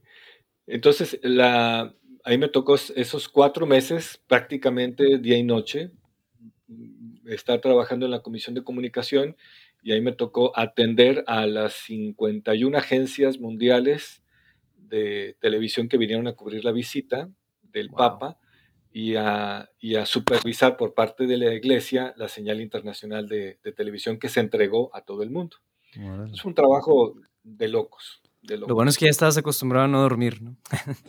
Ándale, literal, ¿eh? Este, fue, fue impresionante, de verdad, nunca en mi vida he trabajado tanto, porque eran 20, 22 horas diarias, diarias, diarias. Dormíamos dos, tres, cuatro horas cuando mucho, ya era un triunfo y a seguirle, porque era, es una locura una visita de un papa, ¿eh? es una locura de trabajo. Y ya, eh, y ahí finalmente, eh, porque creo que ya me estoy extendiendo mucho, estoy hablando demasiado, perdón. No, no, no. ahí finalmente entra en la jugada El Sembrador Nueva Evangelización, mm. el canal de televisión católico de Los Ángeles, porque dentro de toda la, dinámica, eh, yo, yo propuse al comité organizador, le dije, oigan, normalmente las visitas de los papas de San Juan Pablo II son, este, pues, los, los beneficiarios son los medios seculares. Y los medios católicos, en ese entonces en mi horizonte solamente estaba EWTN y María Visión, pues, y, algunas radios católicas, algunos canales católicos en Centro y Sudamérica, pues casi ni hacen nada, o sea, no, no, pues todo lo hace Televisa y TV Azteca, básicamente. A mí no se me hace correcto eso. Este, entonces yo quiero crear una plataforma pareja y que lo, lo mismo que tenga Televisa, lo tenga Maravisión y lo tenga EWTN y lo tenga Univisión y lo tenga Telemundo y lo tenga todo el mundo. Mm. Y sorprendentemente me pidieron el proyecto por escrito, lo presenté y lo aprobaron los señores obispos. No lo presenté yo directamente, sino a través del padre encargado de, la comisión de comunicación. Les encantó el proyecto. ah, pues dale para adelante. Entonces hice una plataforma de comunicación donde hacía partícipes a todos los medios. y este padre entra al detalle qué significa eso. O sea, ¿qué significa ese tema de democratizar el asunto y no nomás Televisa y TV Azteca y esta parte de plataforma, pero hacer partícipe a los medios puede significar mil cosas? Claro. Eh, en las anteriores visitas lo producían tres instituciones. Televisa, TV Azteca y Sepropie, que es la, así se llamaba en ese entonces, que es la, la, la televisión eh, del gobierno federal, la que acompaña al presidente de la República en turno a todos sus eventos y genera una señal para, y que la pone a disposición de los medios. Estas tres instituciones se repartían el pastel y luego lo decían, bueno, pues este, vamos a darle la señal a todo mundo, pero bajo condiciones que los canales pequeñitos no alcanzaban a, obtener, entonces andaban, transmitían las obras, las obras. y mi idea fue Número uno, la iglesia no va a ceder la producción. La iglesia va a tener el control con la ayuda de estas instituciones. Mm. Así lo aprobaron los obispos, lo presentamos a, estas empresas que mencioné. ¿Cómo, les cayó en, gracia eso a las dos grandes o, a, aún la, pues, pues, fíjate que lo tomaron muy bien, yo estaba sorprendido mm. y me encontré con gente de muy buena calidad moral, técnicamente maestrazos. A estas alturas, conservo amistad con ellos todavía. Este, y, fue, dijo, no, si así lo quieren, así lo hacemos. Y, distribuyeron, bueno, señal para todo el mundo y en diversas plataformas. Si no puedes bajar una señal satelital, te la damos en streaming de alta calidad. Batimos fibras ópticas, este, no, no eran cables, eran tubos de fibra óptica para poder soportar la transmisión para todo el mundo contratamos este, una fibra óptica que cruza el Atlántico para que se recibiera la señal redundante, una por satélite y otra por fibra óptica. Distribuimos señales en, la India, en Medio Oriente, pero todo por primera vez era labor de la iglesia con el apoyo de las instituciones, de muchas, pero era control de la iglesia. Ya entendí, ya entendí por qué decías lo de, lo de que nunca habías trabajado tanto y el tema de sueño. Ya, ya vamos entendiendo la magnitud. Claro. Y, te digo que el padre este me dice, oye, en tu lista no está El Sembrador. ¿Y qué es eso? Pues es un canal de Los Ángeles católico.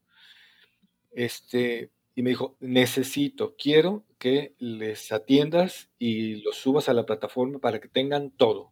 El contacto se llama Noel Díaz. ah, pues órale. A final de cuentas, no, no fue mi contacto Noel, fueron otras personas. Y yo, cuando supe que eran católicos, tuve una, reunión con ellos, dije, qué tipazos, qué tipazas, gente linda, gente, gente de Dios.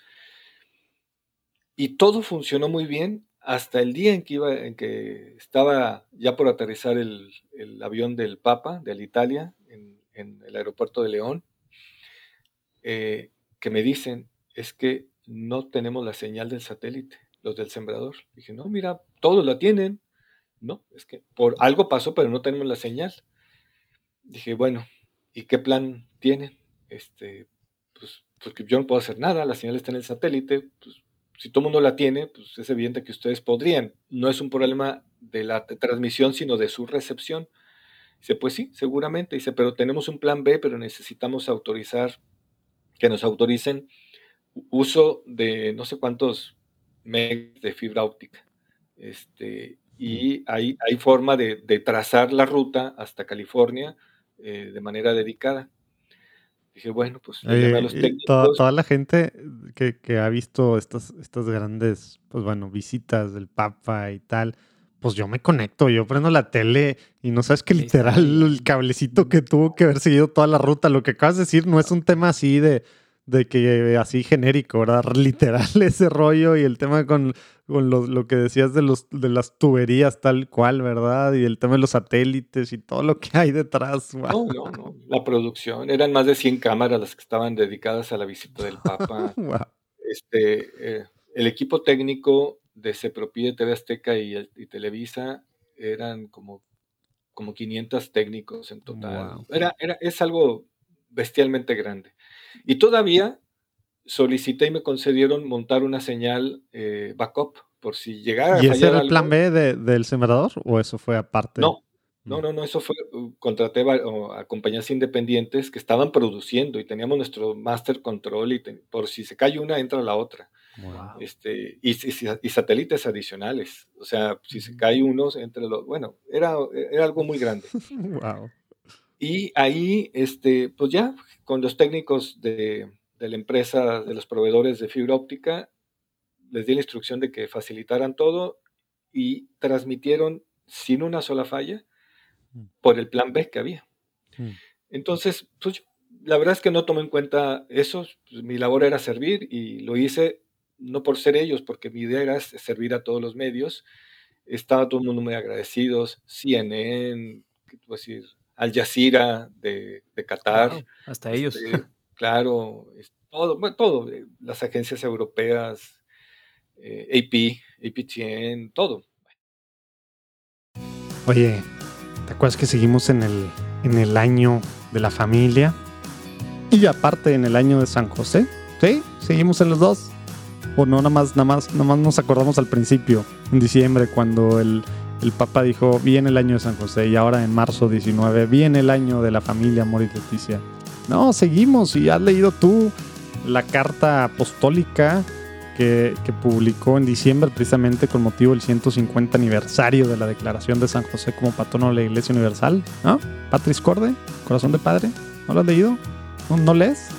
¿Te da flojera? ¿No sabes ni dónde? ¿Cómo? Bueno, no te preocupes, ahí abajo viene un link para que escuches donde quiera que escuchas podcast, que estás escuchando esto. Ya te la pusimos más fácil. Juan Diego Network te la trae gratis. 32 minutos. Imagínate, en 32 minutos vas a poder ver las diferentes características. Eran 7, creo que eran 7 o 14.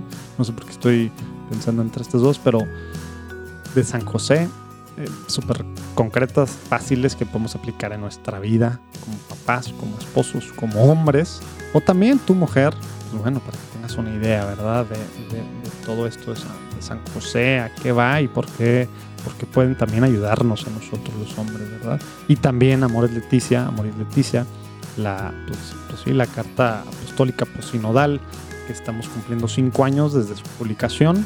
A veces tantas cosas alrededor de, esta carta. Eh, es carta, ¿no? Es exhortación apostólica. No.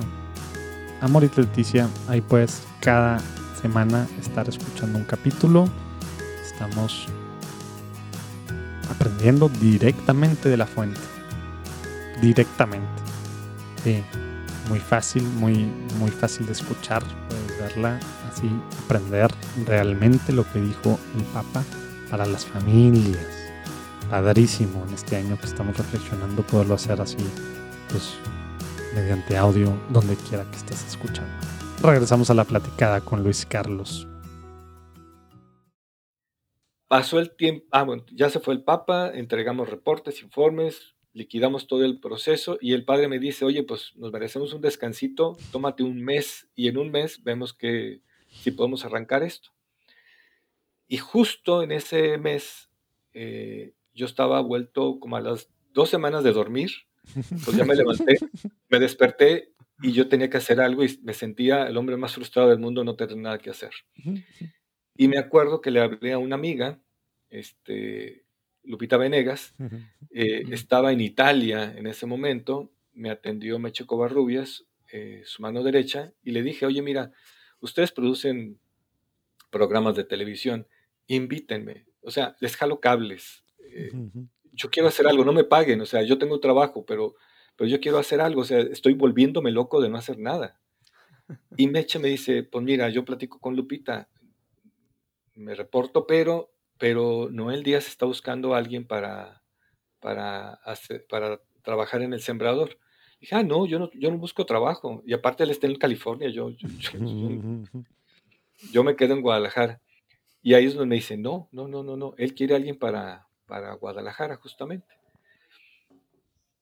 Y bueno, como mi hija estaba chiquitita, la menor, siempre rezaba en las noches, papá Dios, terminaba su oración y decía, papá Dios, te pido de favor que le des un trabajo a mi, papá, en Guadalajara, porque el trabajo del episcopado era en México. Entonces yo tenía que estar mm. yendo y viniendo, lunes a viernes, cada, o cada 15 días venir un sábado y un domingo a Guadalajara. Y pues no se hacía la idea la niña de, de que su papá estuviera tanto tiempo fuera. Y pues platicando con este, con uno de los carmelitas, le dice, no, pues habla con este señor Noel Díaz. Y afuera de un templo en México, de los carmelitas de la Stabatina, eh, le hablé y sorpresa, qué tipazo más genial, ¿eh? Qué memoria, literal, me dice, ah, sí, sí, sí, Luis Carlos Frías. Oye, a ver, tú fuiste el que nos mandaste una producción sobre el aborto que se llama este, Decisión de Vida. Sí, yo se las mandé. Ah, muy buena, eh, felicidades. Oye, tú fuiste con quien estuvimos como dos horas en el aeropuerto de Barajas, en Madrid, platicando, después de una reunión mundial de televisoras católicas, tú esperando tu vuelo a México y yo al de Los Ángeles. Sí, Noel, fui yo. Y finalmente tú fuiste el que nos ayudaste en, la transmisión en México, en México para la visita del Papa. sí, también. Bueno, ahí quedó. No pasó más, este, déjame verlo. Ah, pero yo sí le dije, yo no te estoy pidiendo trabajo yo quiero saber si la, oración de mi hija, tú tienes alguna respuesta a la oración de mi hija. Y a los, como a los tres semanas me habla, y dice, oye, ¿te puedes ir a una junta? Este, me invitaron, pero no puedo ir con tales personas.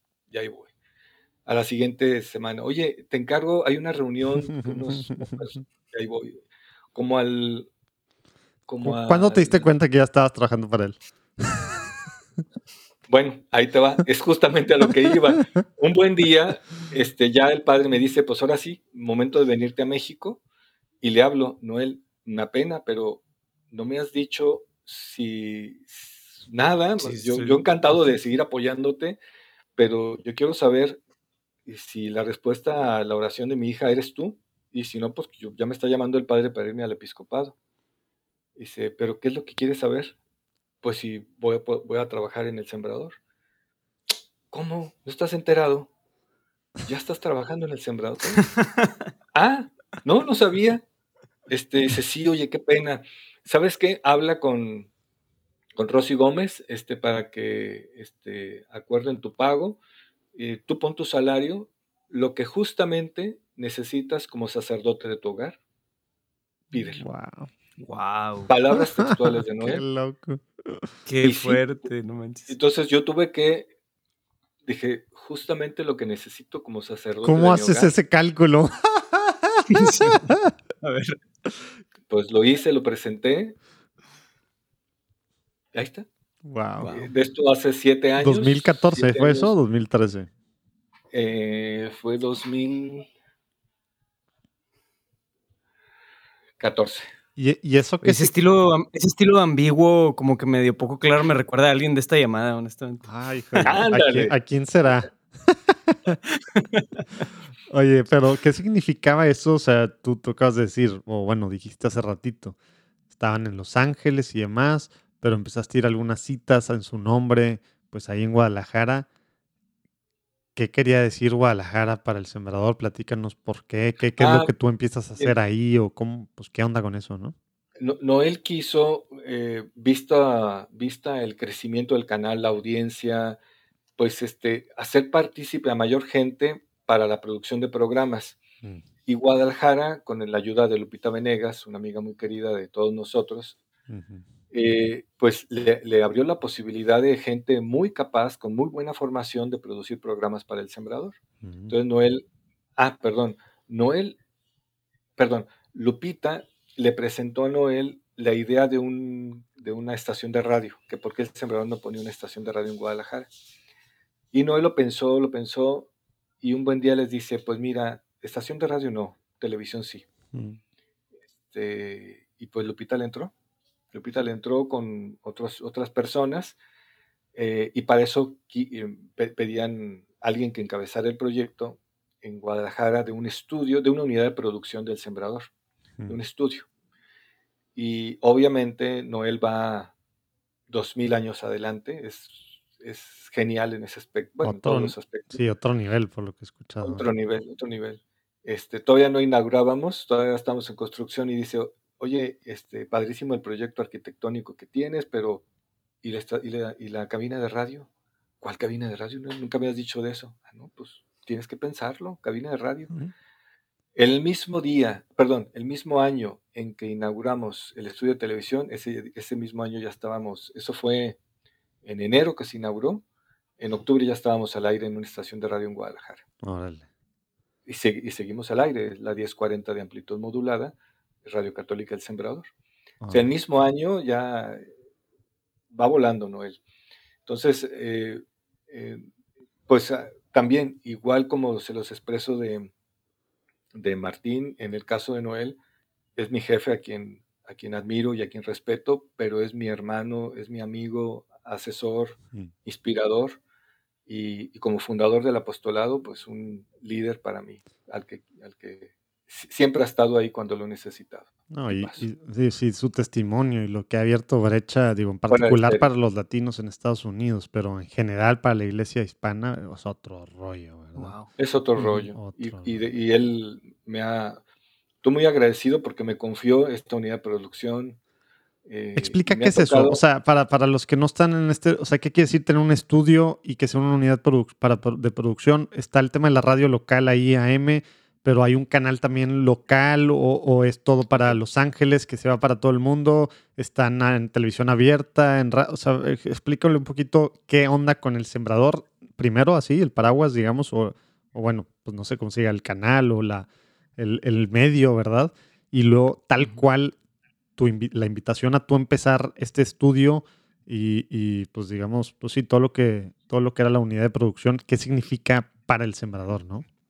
Claro, el, Sembrador eh, es, una, es una institución nacida de Noel, bueno, de un grupo de migrantes, migrantes eh, centroamericanos casi todos, eh, y algunos mexicanos, que empezaron a congregarse por Noel, él los invitó para rezar allá en 1984. Él los invitaba y en el centro de los, bueno, cerca del centro de Los Ángeles, en la parroquia de Santo Tomás, era una zona que ni siquiera era de hispanos. El párroco ni siquiera hablaba español. Mm. Pero entonces eh, Noé los, invitaba, cantaban, rezaban, muy, a, muy a lo carismático, eh, leían la palabra, reflexionaban, Noé les predicaba su experiencia y eh, pues ese grupito ya no fue posible mantenerlo porque eran cada vez más el párroco lo busca, dice, oiga, pues usted es el líder, pero pues ustedes son católicos, vénganse a la parroquia, o sea, este, los van a pescar los evangélicos y se van a ir, o sea, esta es su casa, y empiezan a reunirse en la parroquia, eh, luego ya no caben, se van al templo grande, ya no caben, se van a un auditorio, no un auditorio, como un patio contiguo, eh, que estaba una escuela. Bueno, se hizo una comunidad enorme, que es la comunidad del sembrador. Posteriormente empezó Noel a hacer programas de radio, eh, en, radio secular, luego en, televisión también secular, en Telemundo, este, hacía algún programa, hasta que un buen día decide crear el, propio canal en el 2012, el canal de televisión del Sembrador. Ah, apenas en el 2012 empezó el canal de televisión. Claro. Órale. El día, el día 31 de julio, eh, en que el Papa, 2000, Dos, perdón, 2002. Ah, yo dije, wow. Cuando el Papa Juan Pablo II canoniza a San Juan Diego en la Basílica de Guadalupe, viene a canonizarlo, eh, y esa fue la primera transmisión del Sembrador, la canonización de San Juan Diego. Wow. Este, y bueno, la verdad es que el canal, bajo la dirección de Noel, ha crecido, digo, ahorita está en, los principales medios de, de televisión privada más grandes de Estados Unidos y de Latinoamérica. Tiene unidades de producción, aparte de la de California, que es enorme, con un trabajo bellísimo y muy amplio. Tiene unidades de producción en Huelva, España, en Río de Janeiro, Brasil, aquí en Guadalajara. Estaciones de radio, no sé cuántas llevemos ya. Yo creo que Noel ya le anda pegando a las 20 estaciones de radio. Este, un trabajo en redes sociales impresionante, editorial, eh, eventos los, eventos. La pandemia, con excepción de la pandemia, pero son. Pues son los eventos más importantes, digamos, de. Pues sí, iba a decir en Estados Unidos, pero a lo mejor pues en, la, en América, ¿verdad? De, que tienen que ver con, la fe y con una producción detrás y súper atractivos, ¿verdad? En todos los sentidos para, pues para latinos, ¿verdad?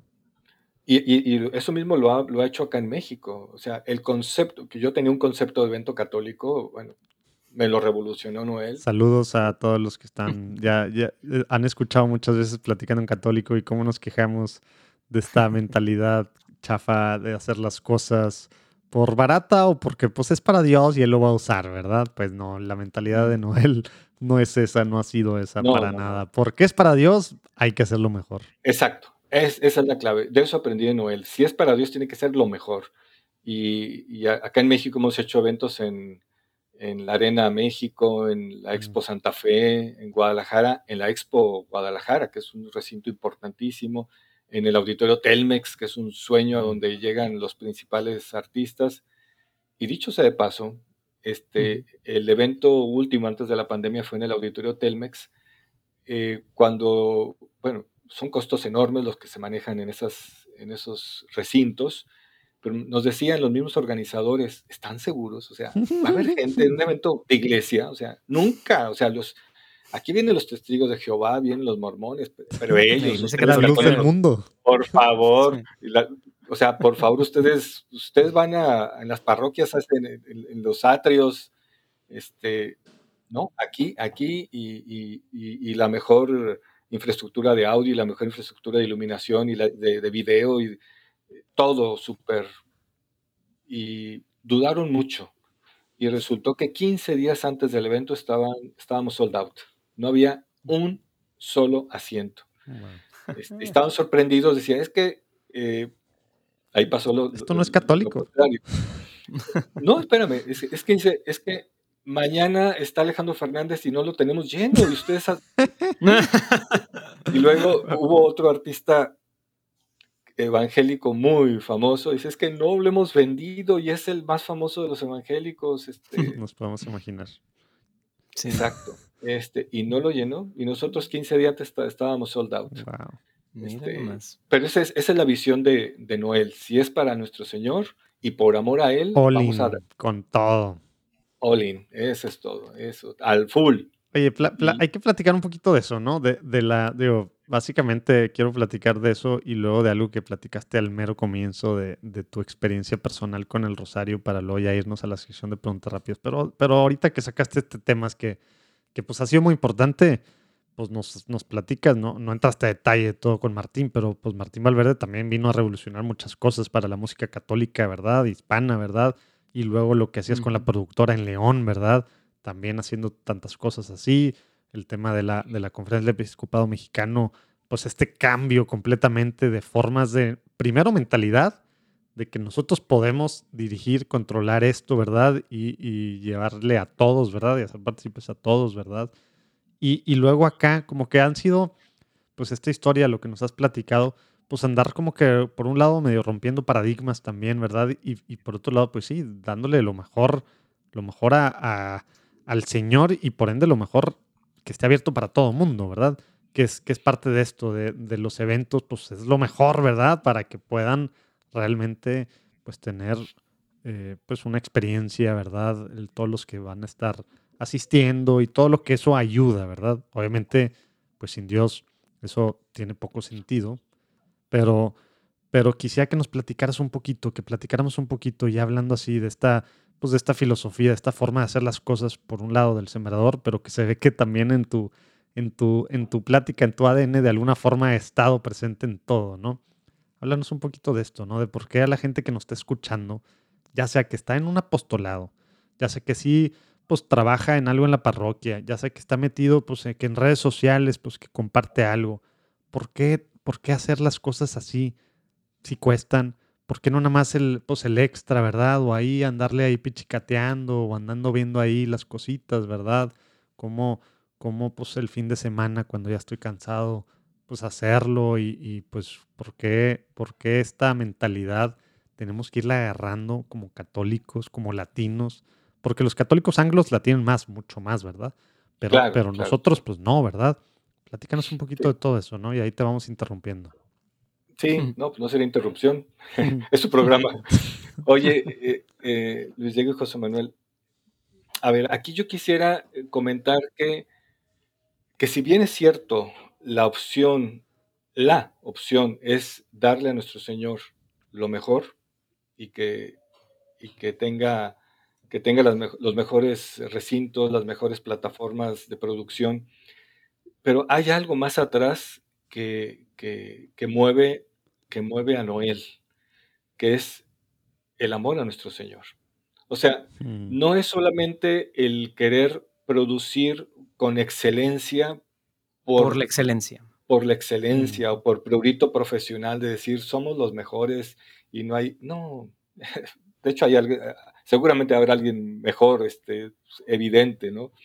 Este, y secularmente nos rebasan no es, no es el objetivo producir por producir, como decía Luis Diego, con la excelencia por la excelencia misma.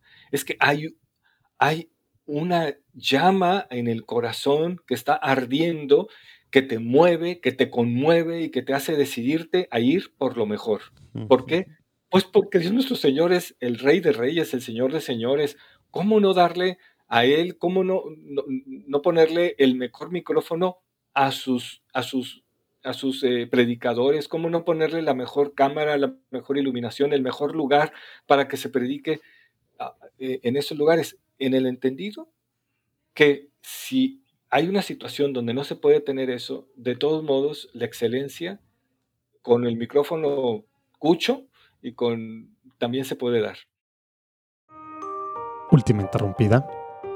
La semana pasada te decía que, que íbamos a tener una bueno, no sé si te dije, pero tuvimos una conferencia que nos invitaron a Rafa Piña y a mí a hablar sobre el voto católico y bueno, decidimos que el episodio que salió el jueves pasado, en Tómatelo a la ligera, ahora que en México y en otros países hay elecciones importantes, voto católico. Sí, hablamos qué es eso el voto católico, es solo enfocarnos en un tema, en el aborto, es solo enfocarnos en, en temas de qué o qué, para dónde, alguien nos puede decir exactamente por quién votar todo eso lo vamos a platicar. Bueno, lo platicamos Rafa Piña y yo en Tómatelo a la ligera. Se pone muy buena la cosa. No va por el lado por el que crees, creo yo. hablamos mucho de la formación de conciencia, le entramos al catecismo, le entramos al magisterio de la iglesia también, para realmente hablar de lo que es el voto católico. Que nadie te ande diciendo, manipulando de que si votas por este te vas a excomulgar, vas a estar excomulgado, o si votas por este otro vas a caer en pecado grave, así nada más. No, para todo hay sus aristas, todo hay, hay muchos temas que tenemos que considerar y que cada quien tiene libre albedrío, eso nos debe quedar siempre súper claro para poder decidir en conciencia. Pero todo eso tiene un catch. Ahí, tómatelo a ligera esta semana, platicamos de, de esto, claro, con trago en mano.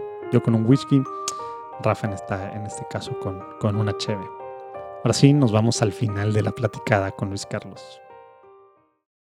O sea, no es, no es condicionante, pero sí hay que pretenderlo, hay que buscarlo. Pero si no puedes tener tú eh, el Auditorio Nacional para nuestro Señor, eh, tal vez solo tengas el auditorio de tu parroquia, hermano o hermana, pues ahí, pero hacerlo con tal excelencia movido por el amor de Dios, que nuestro Señor acabe derramando su bendición a todos los presentes a ese evento o a todos los que vean ese programa, a todos los que escuchen este podcast. Eso es lo que mueve realmente el apostolado. Un nuevo ardor, un nuevo ardor, o sea, ¿qué es lo que decía el Papa Juan Pablo II, no? El, nueva expresión, nuevos métodos. Exacto, que de hecho es nuestro nombre, el sembrador, nueva evangelización, nueva en sus métodos, en su ardor y en su expresión. Pues justamente de eso se trata. Eh, el Evangelio es el mismo, no es nuevo, pero sí es novedoso. Caigamos en cuenta de eso. No es nuevo, pero es novedoso porque es palabra viva que sigue hablando y sigue tocando tu corazón. Cuando caemos en cuenta de que, está, de que lo que hablamos es palabra, la palabra de Dios y esa palabra es palabra viva, bueno, pues buscas en consecuencia hacerlo con respeto, con mucho amor y, de la mejor manera. Y esa es la parte, digo, platicabas mucho del por qué hacerlo así, ¿no? Que no es por, pues sí, por la excelencia en sí, sino todo lo que hay detrás.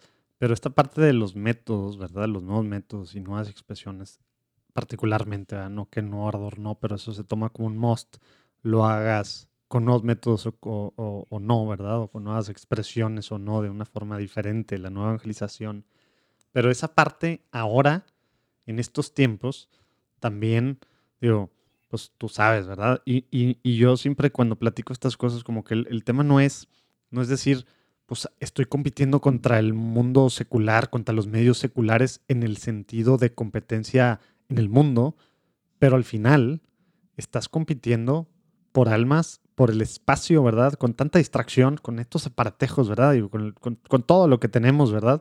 que hay detrás millones de dólares para que de, investigación para empezar y lo de desarrollo y lo de producción en tantas cosas para que sepan que está pues que estamos acá pues que la dopamina y estamos enganchados con estas cosas y al final pues el espacio mental el espacio de calma también emocional y todo para abrirnos al Señor es esencial, ¿verdad? Entonces, pues, ¿cómo podemos pues, estar en la jugada por almas hoy en día? pues también es eso, ¿no? Es el tema de los nuevos métodos y, nuevas expresiones. Y ustedes, pues bueno, es algo que, se nota que, traen duramente en lo que están haciendo, Luis Carlos. Y ahora, en, esta parte, eh, digamos, pandemia, eh, para, terminar esta, este punto del, ADN diferente de, pues, pues, de Luis Carlos y ahora, pues bueno, incrustado y, y en esta parte de, del sembrador, en este tema de pandemia, ¿Qué, has visto? ¿Cómo les ha movido esto? ¿Cómo les ha cambiado el, pues, la, pues todo, la, forma de ver el mundo y la forma de hacer cosas? ¿O simplemente, pues ya, como ya era televisión, ya era radio, ya está en el mundo digital, pues lo único fue quitar los eventos y no cambió mucho? ¿Cómo, cómo, ha, estado esta parte? Uy, eh, has, tocado, José Manuel, una parte vital, vital. Y lo voy a responder con palabras del mismo Noel. Eh, él nos ha dicho que esta pandemia es como una guerra y en toda guerra hay caídos, hay heridos. Eh, y nosotros, nuestra vocación en medio coyuntural, en medio de esta pandemia, es ir por los heridos, ir a, a, sanar, a, hacer, crear, hacer ese bálsamo de, de amor, de misericordia y de salud para todos los caídos que están ahí en ese campo enorme de batalla que es la pandemia. En ese sentido, la producción de radio y de televisión del Sembrador cambió radicalmente, cambió radicalmente porque nos hemos dedicado a ser eso, eh, a ser un hospital de, guerra eh, en forma de televisión. Un hospital que sana, un hospital que acompaña, un hospital que atiende. ¿Eso qué significa aterrizado? ¿Cambiaron programación? ¿Empezaron a hacer cosas diferentes? ¿O simplemente el approach cambió? ¿O, cómo, cómo, se, cómo se aterrizó eso que estás diciendo? Noel nos pidió cambiar programas, eh, afinarlos. Algo muy importante que hizo Noel es abrir teléfonos, que la gente pudiera mm. llamar, escuchar. Bueno, siempre han estado abiertos, pero crecer, fortalecer esa área. Entonces, nosotros antes de la pandemia andábamos en unas 1.800, 2.000 llamadas al día en los, en los diversos call centers. Casi, casi le llegan a Juan Diego Network, ¿verdad, Luis Diego? Sí, exacto. Y nos fuimos al doble, nos fuimos al doble, al doble. Y nos ha pedido que no se pierda ninguna llamada. Y bueno, estamos rebasados, ciertamente. Dicho sea de paso, estamos.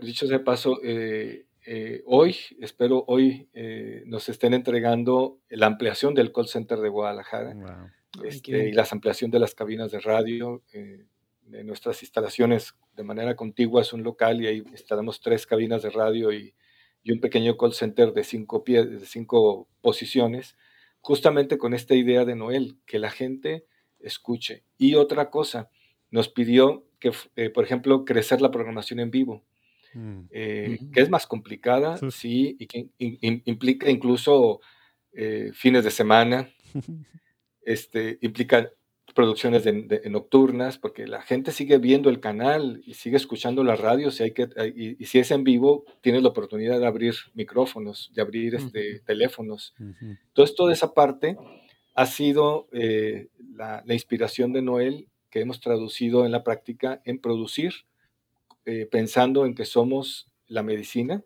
que la gente requiere en este momento de pandemia. Órale. Wow. Wow. Pues de todos modos, los que, los que están escuchando van manejando o están haciendo algo que no pueden dejar las manos de hacerlo, vamos a poner ahí abajo los links para si acaso nos siguen las redes sociales, la página, ¿verdad? Y ahí también pueden ver la programación, pues directo, ¿verdad? De la página, a lo mejor en tu lugar no, donde vives tú no estás, pues en, el servicio de televisión que tienes no está el sembrador, no te preocupes, hay mil formas de, ser parte, ¿verdad? Oye, y esta parte que me, que me quedé yo ganchado del rosario, que es algo que yo llevo años tratando de gancharme y, en esas ando y, pues aunque ya tengo la práctica, neta, qué difícil sigue siendo para mí este tema del rosario porque tampoco lo tuve desde muy chico en muchos niveles, ¿verdad? En muchos sentidos y es algo que, bueno, me, me, encanta escuchar historias y más porque tú ya lo platicaste desde el principio, así es que platícanos antes de cerrar, por favor.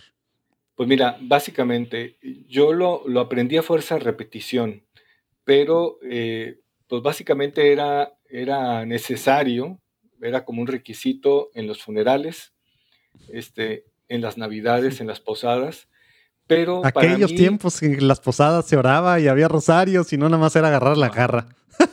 Exacto. Bueno, pues, sí tienes razón, ¿verdad? Porque mi tiempo también de, chavito y, aborrecente, digo de adolescente, pues el, eh, ni siquiera había generalizado el uso de funerarias. Era muy común que el cuerpo se velara en la casa del, del, mismo difunto. Y, siempre con el rosario en la mano. Pues, Non-stop, ¿verdad? Estaba el cuerpo y siempre era, era parte de la guardia, ¿verdad? Del rosario, ¿ah? Sí, claro. ¿sí? o sea, la gente alrededor eh, del, cuerpo rezando para que su alma descansara en paz.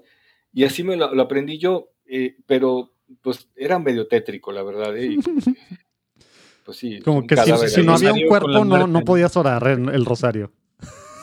Y luego en, en, en Posadas, temporada de Adviento, pues había todo era diferente, ¿no? Fiesta, colores, los, arbolitos de Navidad, los nacimientos, los dulces, eh, las piñatas. Y en medio de esta fiesta había un paréntesis, el rosario. O sea, uff, ya llegó la hora de rezar el ah. rosario. Entonces, como, como, como ya llegó el rosario, había que rezarlo rapidito para regresar a la fiesta. Entonces, literalmente era, Dios te salve María, llena de gracia, el Señor es contigo, bendita entre todas las mujeres y bendito el fruto de vientre Jesús. O el típico, este, el, ruega por nosotros encimado a la, a, la jaculatoria, ¿no? Una encima de otra. Y eh, apenas puerta del ruega por nosotros, estrella de la ruega por nosotros, salud de los ruega por nosotros. Así era. Pero, em, ah, y, luego, espérame, yo, decía, bueno, son un montón de aves marías, una tras otra, este, y las señoras, pues con su rosario decía, y no se equivocarán, o sea, hay que estar... Parece que, se echan misterios de 25 en vez de 10. Oye, sí, y luego, espérame, este, y, no, y, serán, ya, a lo mejor ya terminamos los cinco misterios y ya van por el sexto y ni siquiera, ni siquiera se dan cuenta las viejitas, están ahí con, con su velo. Le siguieron al rosario, le dieron varios vueltas. Se siguieron, se siguieron de frente y acá nos dejaron a nosotros sin la fiesta del, este, de la posada. La realidad de las cosas es que en medio de toda esta situación es cuando, eh, pues así lo rezaba yo, pero cuando entré a la acción católica, eh, muy al principio, me nombraron delegado de piedad y el delegado de piedad tenía que fomentar el rezo del rosario y decía yo, Dios mío, pues, ¿qué es esto, no? Y el padre, el párroco, nos empezó a enseñar los misterios, o sea, a contemplar en los ojos de María a mm. nuestro Señor. Y ahí fue, ahí sí. fue, que, fue que fui descubriendo qué hermoso es ver a Jesús a través de los ojos de María. Mm. Los misterios, pues a final de cuentas son los misterios de nuestro Señor, desde, la, desde el anuncio hasta la resurrección, pues está ahí todo. Y luego se sigue a la, a la ascensión y, a la, y finalmente los misterios ya de María, que es su asunción, pero siempre vinculado a, nuestro Señor y su coronación. Eh, por otro lado, decía yo, bueno, el rosario tiene una forma circular y pues mi temor era como no tiene principio ni fin, pues que se siguieran, se siguieran, se siguieran. Y yo después descubrí que sí tiene un principio y un fin, es la cruz. Mm. Cristo es el inicio del rosario y termina en Cristo. Inicia y termina en Cristo. Es una oración cristocéntrica, aunque tenga 50 veces Marías. Pero todo esto fue como un aprendizaje que fui abrevando de la misma práctica del rosario ya en la acción católica.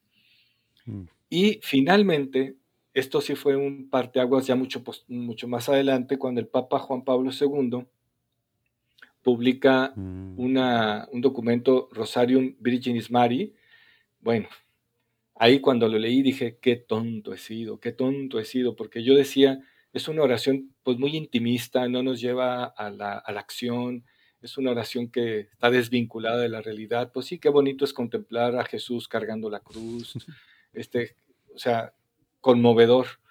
Pero Juan Pablo II descubre la parte de la praxis caritativa a raíz del rosario. Y él dice, no, no, son palabras textuales, no, me da la memoria para citarlo textualmente, pero sí dice que contemplar el misterio de la encarnación, dice, ¿cómo no te va a llevar a apreciar la vida humana desde el seno materno? Dije, en la torre, claro que sí. O sea, contemplar la encarnación de Jesús, nuestra Madre Santísima embarazada, pues nos lleva a apreciar a los bebés en el vientre de su madre y trabajar por la vida. ¿Cómo no contemplar a Jesús cargando la cruz, que les decía hace un momento, cómo no contemplar ese misterio y sabernos que Jesús nos acompaña en nuestras cruces a cargarlas, que Él mismo carga en su cruz las nuestras. Mm. Bueno, ya visto el rosario desde esta óptica, sabe diferente. Sabe completamente diferente. Y eso es lo que me pasó con el rezo del rosario. Pero al principio sí era el paréntesis de la fiesta. Ahorita es la fiesta misma. Órale. Oye, pues voy a, vamos a poner ahí abajo en los show notes también el link. Yo no, no, he leído que es una, una exhortación, una carta, una encíclica, ¿qué es? Esto, eh, el Rosarium, ¿qué? Virginis Mari. ¿Qué, ¿Pero qué es? Una, ¿Es una encíclica, carta apostólica? Es una carta apostólica. Carta apostólica, bueno, ahí abajo lo vamos a poner. Y ojalá que empecemos leyéndolo eh, y me estoy hablando primero a mí mismo. Oye, pues Luis Carlos, pues padrísimo platicada. Vamos a, vamos a ir cerrando con la sección de preguntas rápidas. Te vamos a hacer una pregunta y lo que te venga a la mente, tal cual, en una oración de ser posible.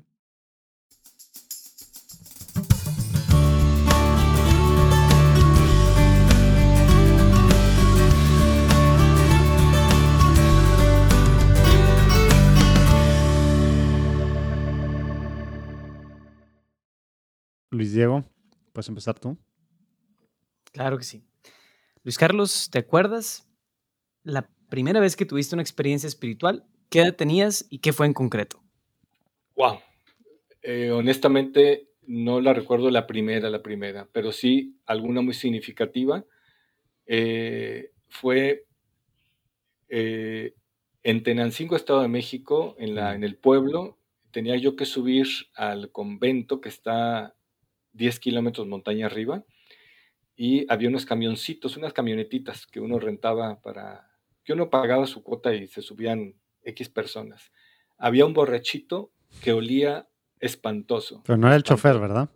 No, no, no, bendito Dios no. Bueno, Este, y yo mm, me dio mucho asco, lo rechacé, lo rechacé y decía, ¿cómo voy a subir? Huele horrible. Y al resto de las personas como que no les hacía ruido, a mí sí, a mí sí, este, y, cuando era, llegó la hora de pagar, ya habían subido la tarifa y no traía suficiente dinero. Oh, no. Este, dije, en la torre, entonces, yo, echarme 10 kilómetros montaña arriba no está fácil. Este, dije, ¿qué hago? ¿Qué hago? Y el borrachito sacó dinero y pagó mi boleto. Este, me subí y me senté con él y dije, es Dios mismo. Descubrí Dios que me estaba pagando mi boletito para subir al convento. Este, no porque yo fuera un borracho, pero Dios estaba actuando en el borrachito. Y fue la providencia de Dios a través de este. wow. wow. Estos recordatorios, ¿verdad? Que nos ponen en nuestro lugar. Sí. Después de. Tal cual. Oye, Luis Carlos, ¿tienes un santo patrono, un santo favorito? San José. San José. San José, indudable. ¿San José de este, Cupertino? No, no, no, no, no, no, no, no. El esposo de la Virgen María. Ah, mi santo, mi patrono, mi modelo y yo el más orejón, el más cabezón de sus hijos, este que no, no, no, lo sigo, pero, pero sí lo amo. Y estoy seguro que él me ama. Pues y yo tengo la, la, certeza de que el día que llegue a rendirle cuentas a nuestro Señor, bueno, pues va a estar el acusador, Satanás, y va a decir, Dios, pues este hijo de la fregada, o sea, ha hecho tal, tal, tal, va a tener cuenta de todas mis torpezas, de todos mis pecados, este, y nuestro Señor Jesús va a estar a un lado diciendo, pues sí, pero es mío, el mío, uno porque está bautizado, y dos porque Él decidió consagrarme su vida, sí, eso y más, pero es mío, y yo lo, lo quiero, Padre, pues para mí, este, y atrás de Jesús va a estar la Madre Santísima y San José, y ellos son los que cuando pase, estoy seguro que me van a dar el primer abrazo ellos dos. Wow, padrísima imagen. Y, el tema de San José, pues aprovechando que estamos en el año de, San José. De San José. Que debemos de estar, pues bueno, es buen momento para, para redescubrir a este santo que, pues que al final formó humanamente en muchos sentidos a Jesús, ¿verdad? Y que a veces no nos damos cuenta de su impacto, ¿verdad? Y está relegado ahí porque pues la Virgen María, ¿verdad? Pero bueno, pues ojalá que aprovechemos también para leer Patricio Corde. Bueno, em, Luis Carlos, en una idea o en una frase, para ti, ¿qué significa ser católico hoy en día?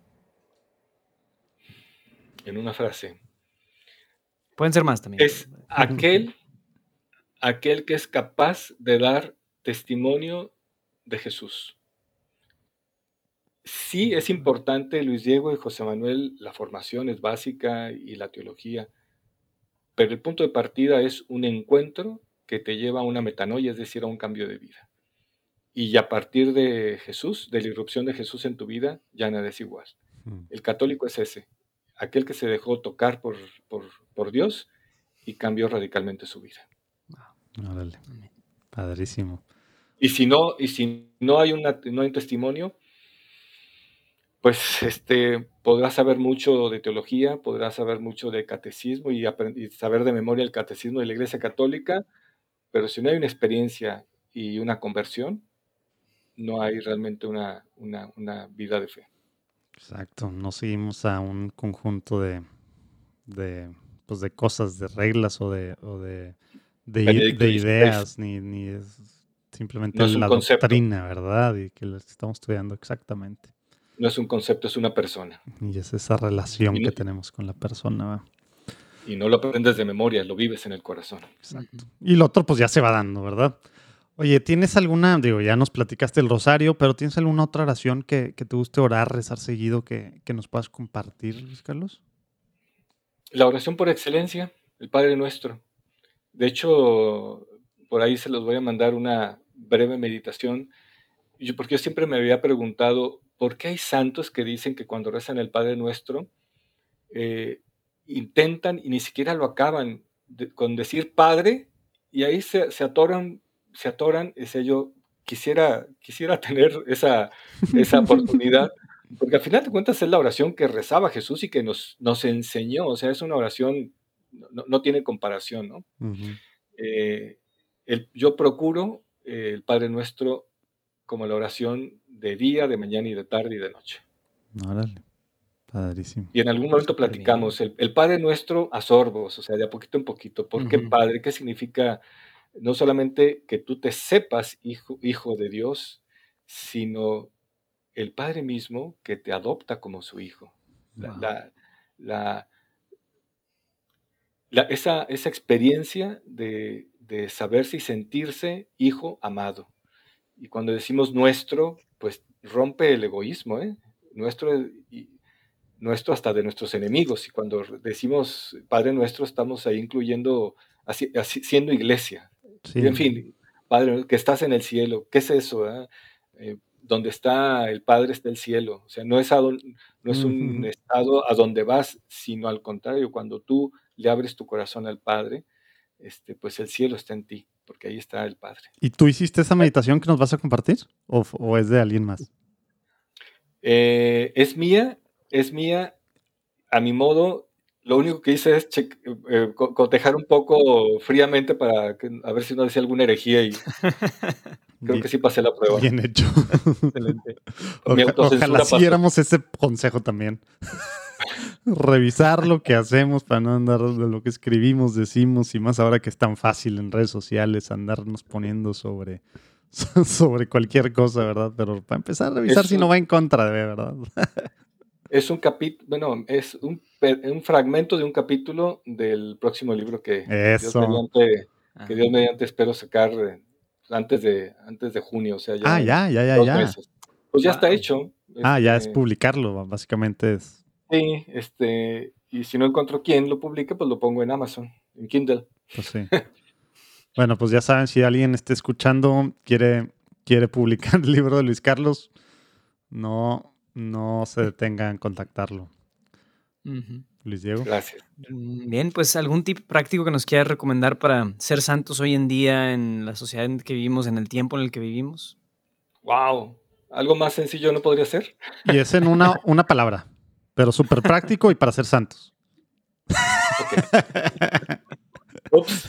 Este, Pues, No, está más fácil es- hacer es- una palabra, ¿eh? broma, ¿eh? Pero- Ojalá que fuera así de sencillo y práctico ser santo, pero, pero eh, alguna realidad- cosa, ¿verdad? Puede ayudar. mira, es que en realidad sí, sí, te voy a responder con una cita bíblica. Lo que les digo al oído, proclámenlo desde los tejados. Es decir, la experiencia de, escuchar a- a el- el- en tu oído la voz del amado, proclamarla en tus tejados, en tu podcast, en tu barrio, en tu reunión sindical, en tu reunión de barrio. Simple y sencillamente es eso. Hay- hay- hay- la santidad no es, eh, no es hacer algo extra, sino dar testimonio en tu vida cotidiana sin dejar de hacerlo cotidiano. O sea, si, si- si- si estás trabajando, eh, trabajando, si estás estudiando, estudiando, si estás en una reunión con tus amigos en el bar, disfrutando de esa reunión con tus amigos con la cerveza de por medio. Mientras no sea coronita, ¿verdad? Como ya hemos platicado. Bueno, es un pecado. Rafa. Ese es un pecado venial. Por fortuna, por fortuna no, es, no- no es mortal. Pero sí hay que Ay, confesarse, no, ¿eh? no guardarse ni quedarse con la experiencia de Dios. Excelente. Wow. ¿Cuál sigue Urquidi? Oye, nos, nos platicaste un libro que va a salir, pero, pero te quisiéramos preguntar o pedir que nos recomiendes algún libro que nos pueda servir a todos los que estamos escuchando, pues, o viendo, Uy, platicando en católico. Claro. Hay dos libros, bueno, dos. Uno te voy a recomendar, y, y no voy a hacer la típica respuesta del- de la Sagrada Escritura, porque obviamente eso es- está por supuesto y es, debe ser de todos. Pero ya más para acá, que no sea palabra de Dios, sino palabra de hombre inspirada en la palabra de Dios, hay un sacerdote eh, oblato canadiense, Ronald Rolheiser. Ron Rolheiser. El libro se llama En busca de espiritualidad. Wow. Es fuera de serie, es mi libro de cabecera. Si le- no les miento si les digo que lo llevo leído unas 15, 20 veces. Wow. En busca de espiritualidad, Ronald Rolheiser, editorial Lumen de Argentina. Ah, ya pero lo- se encuentra ya lo en. México.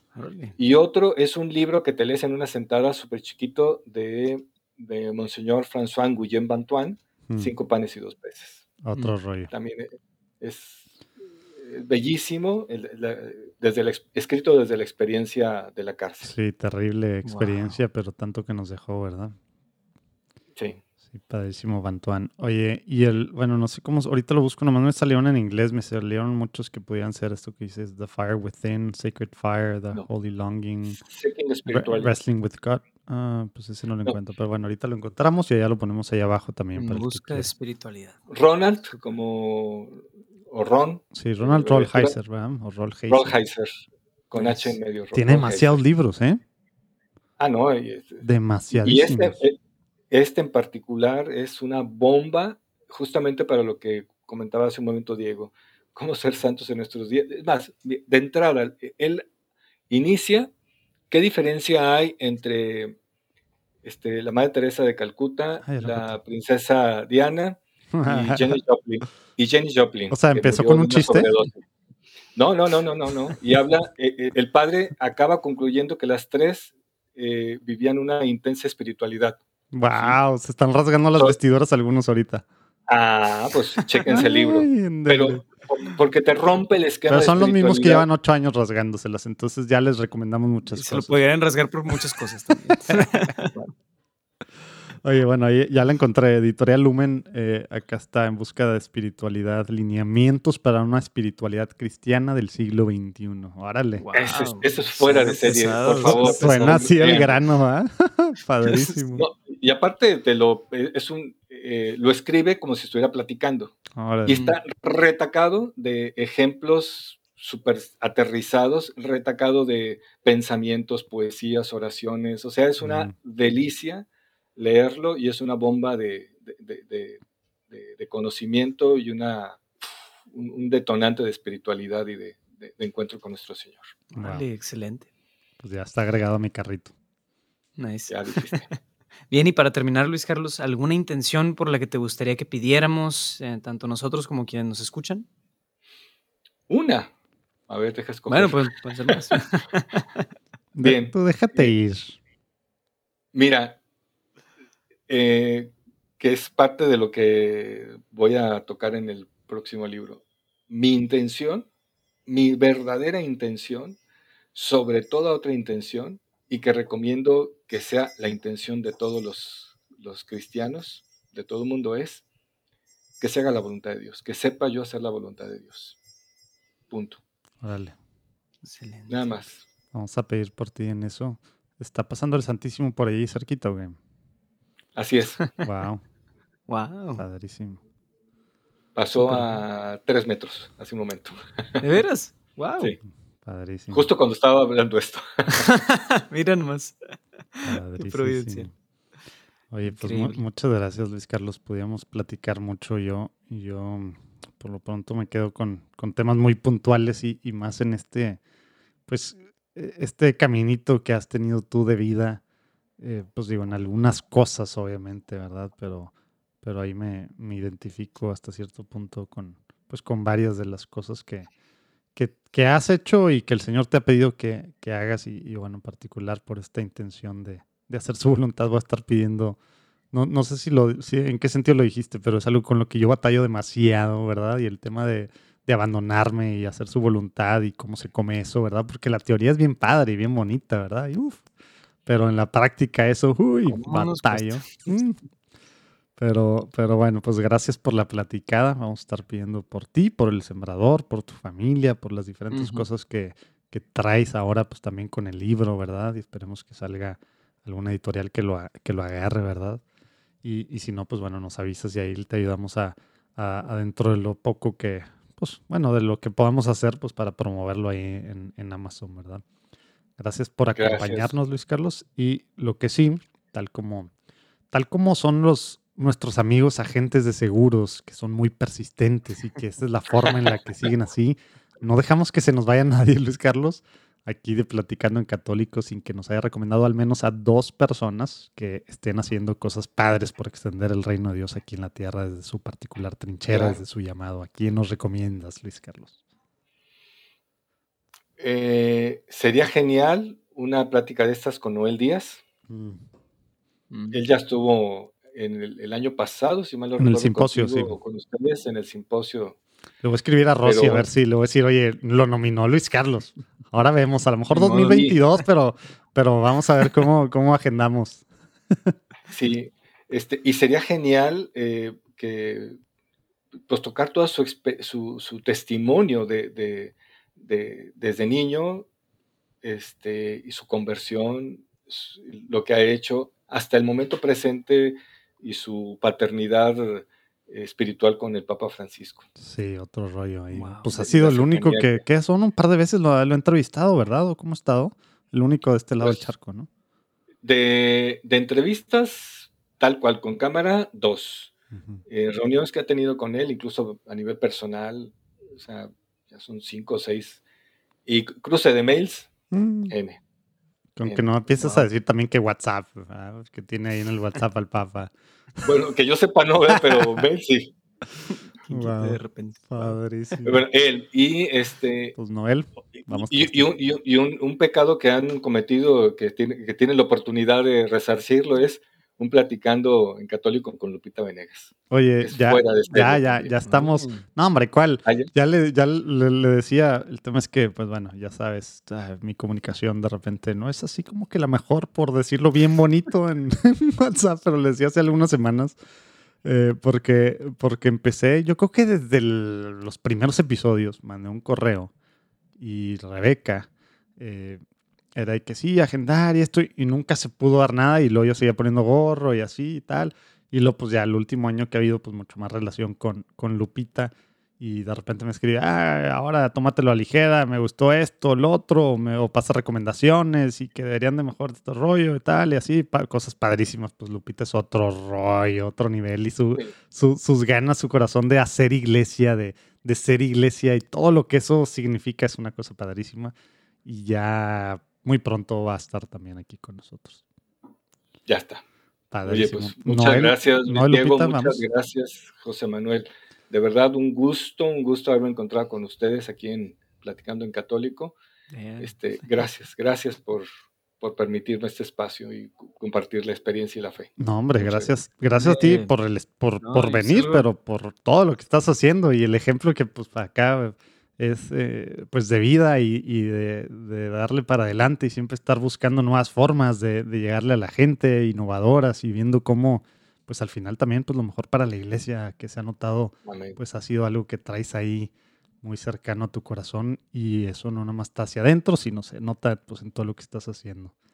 A lo mejor estoy muy callado, pero estoy inspirado, impactado, confrontado, motivado. O sea, de veras ha sido padrísimo. Entonces, muchas gracias, Luis Carlos. No, hombre, Luis Diego, y un saludo enorme a tus papás, este, a quien quiero y admiro mucho. Y, y quien, Claro y que quien sí. no haya escuchado, que escuchó cuando dijo Luis Carlos al principio algo ahí de, de Fede y demás, bueno, allá abajo vamos a poner, nomás nos falta, nos falta, bueno, nos falta mi tía Ana, ¿verdad? Pero ahí está, vamos a poner ahí abajo los episodios de, de con Fede, Fede Carranza papá y luego Fede Carranza Parte uno y Junior. parte dos. Sí, Fede Carranza Junior también. Y bueno, Luis Diego también para, para que si acaso alguien no, que fuiste hace como dos años, ¿no, Luis Diego? Pero bueno Sí. buenas platicadas. Gracias por lo que estás haciendo, Luis Carlos. Y pues vámonos a darle. Nos vemos el próximo lunes y estaremos pidiendo mucho por, por todo lo que traes y por tu intención particular. Dios te bendiga, Luis Carlos. Un abrazo, bendiciones. Hasta luego, nos vemos. Bye bye. Bye.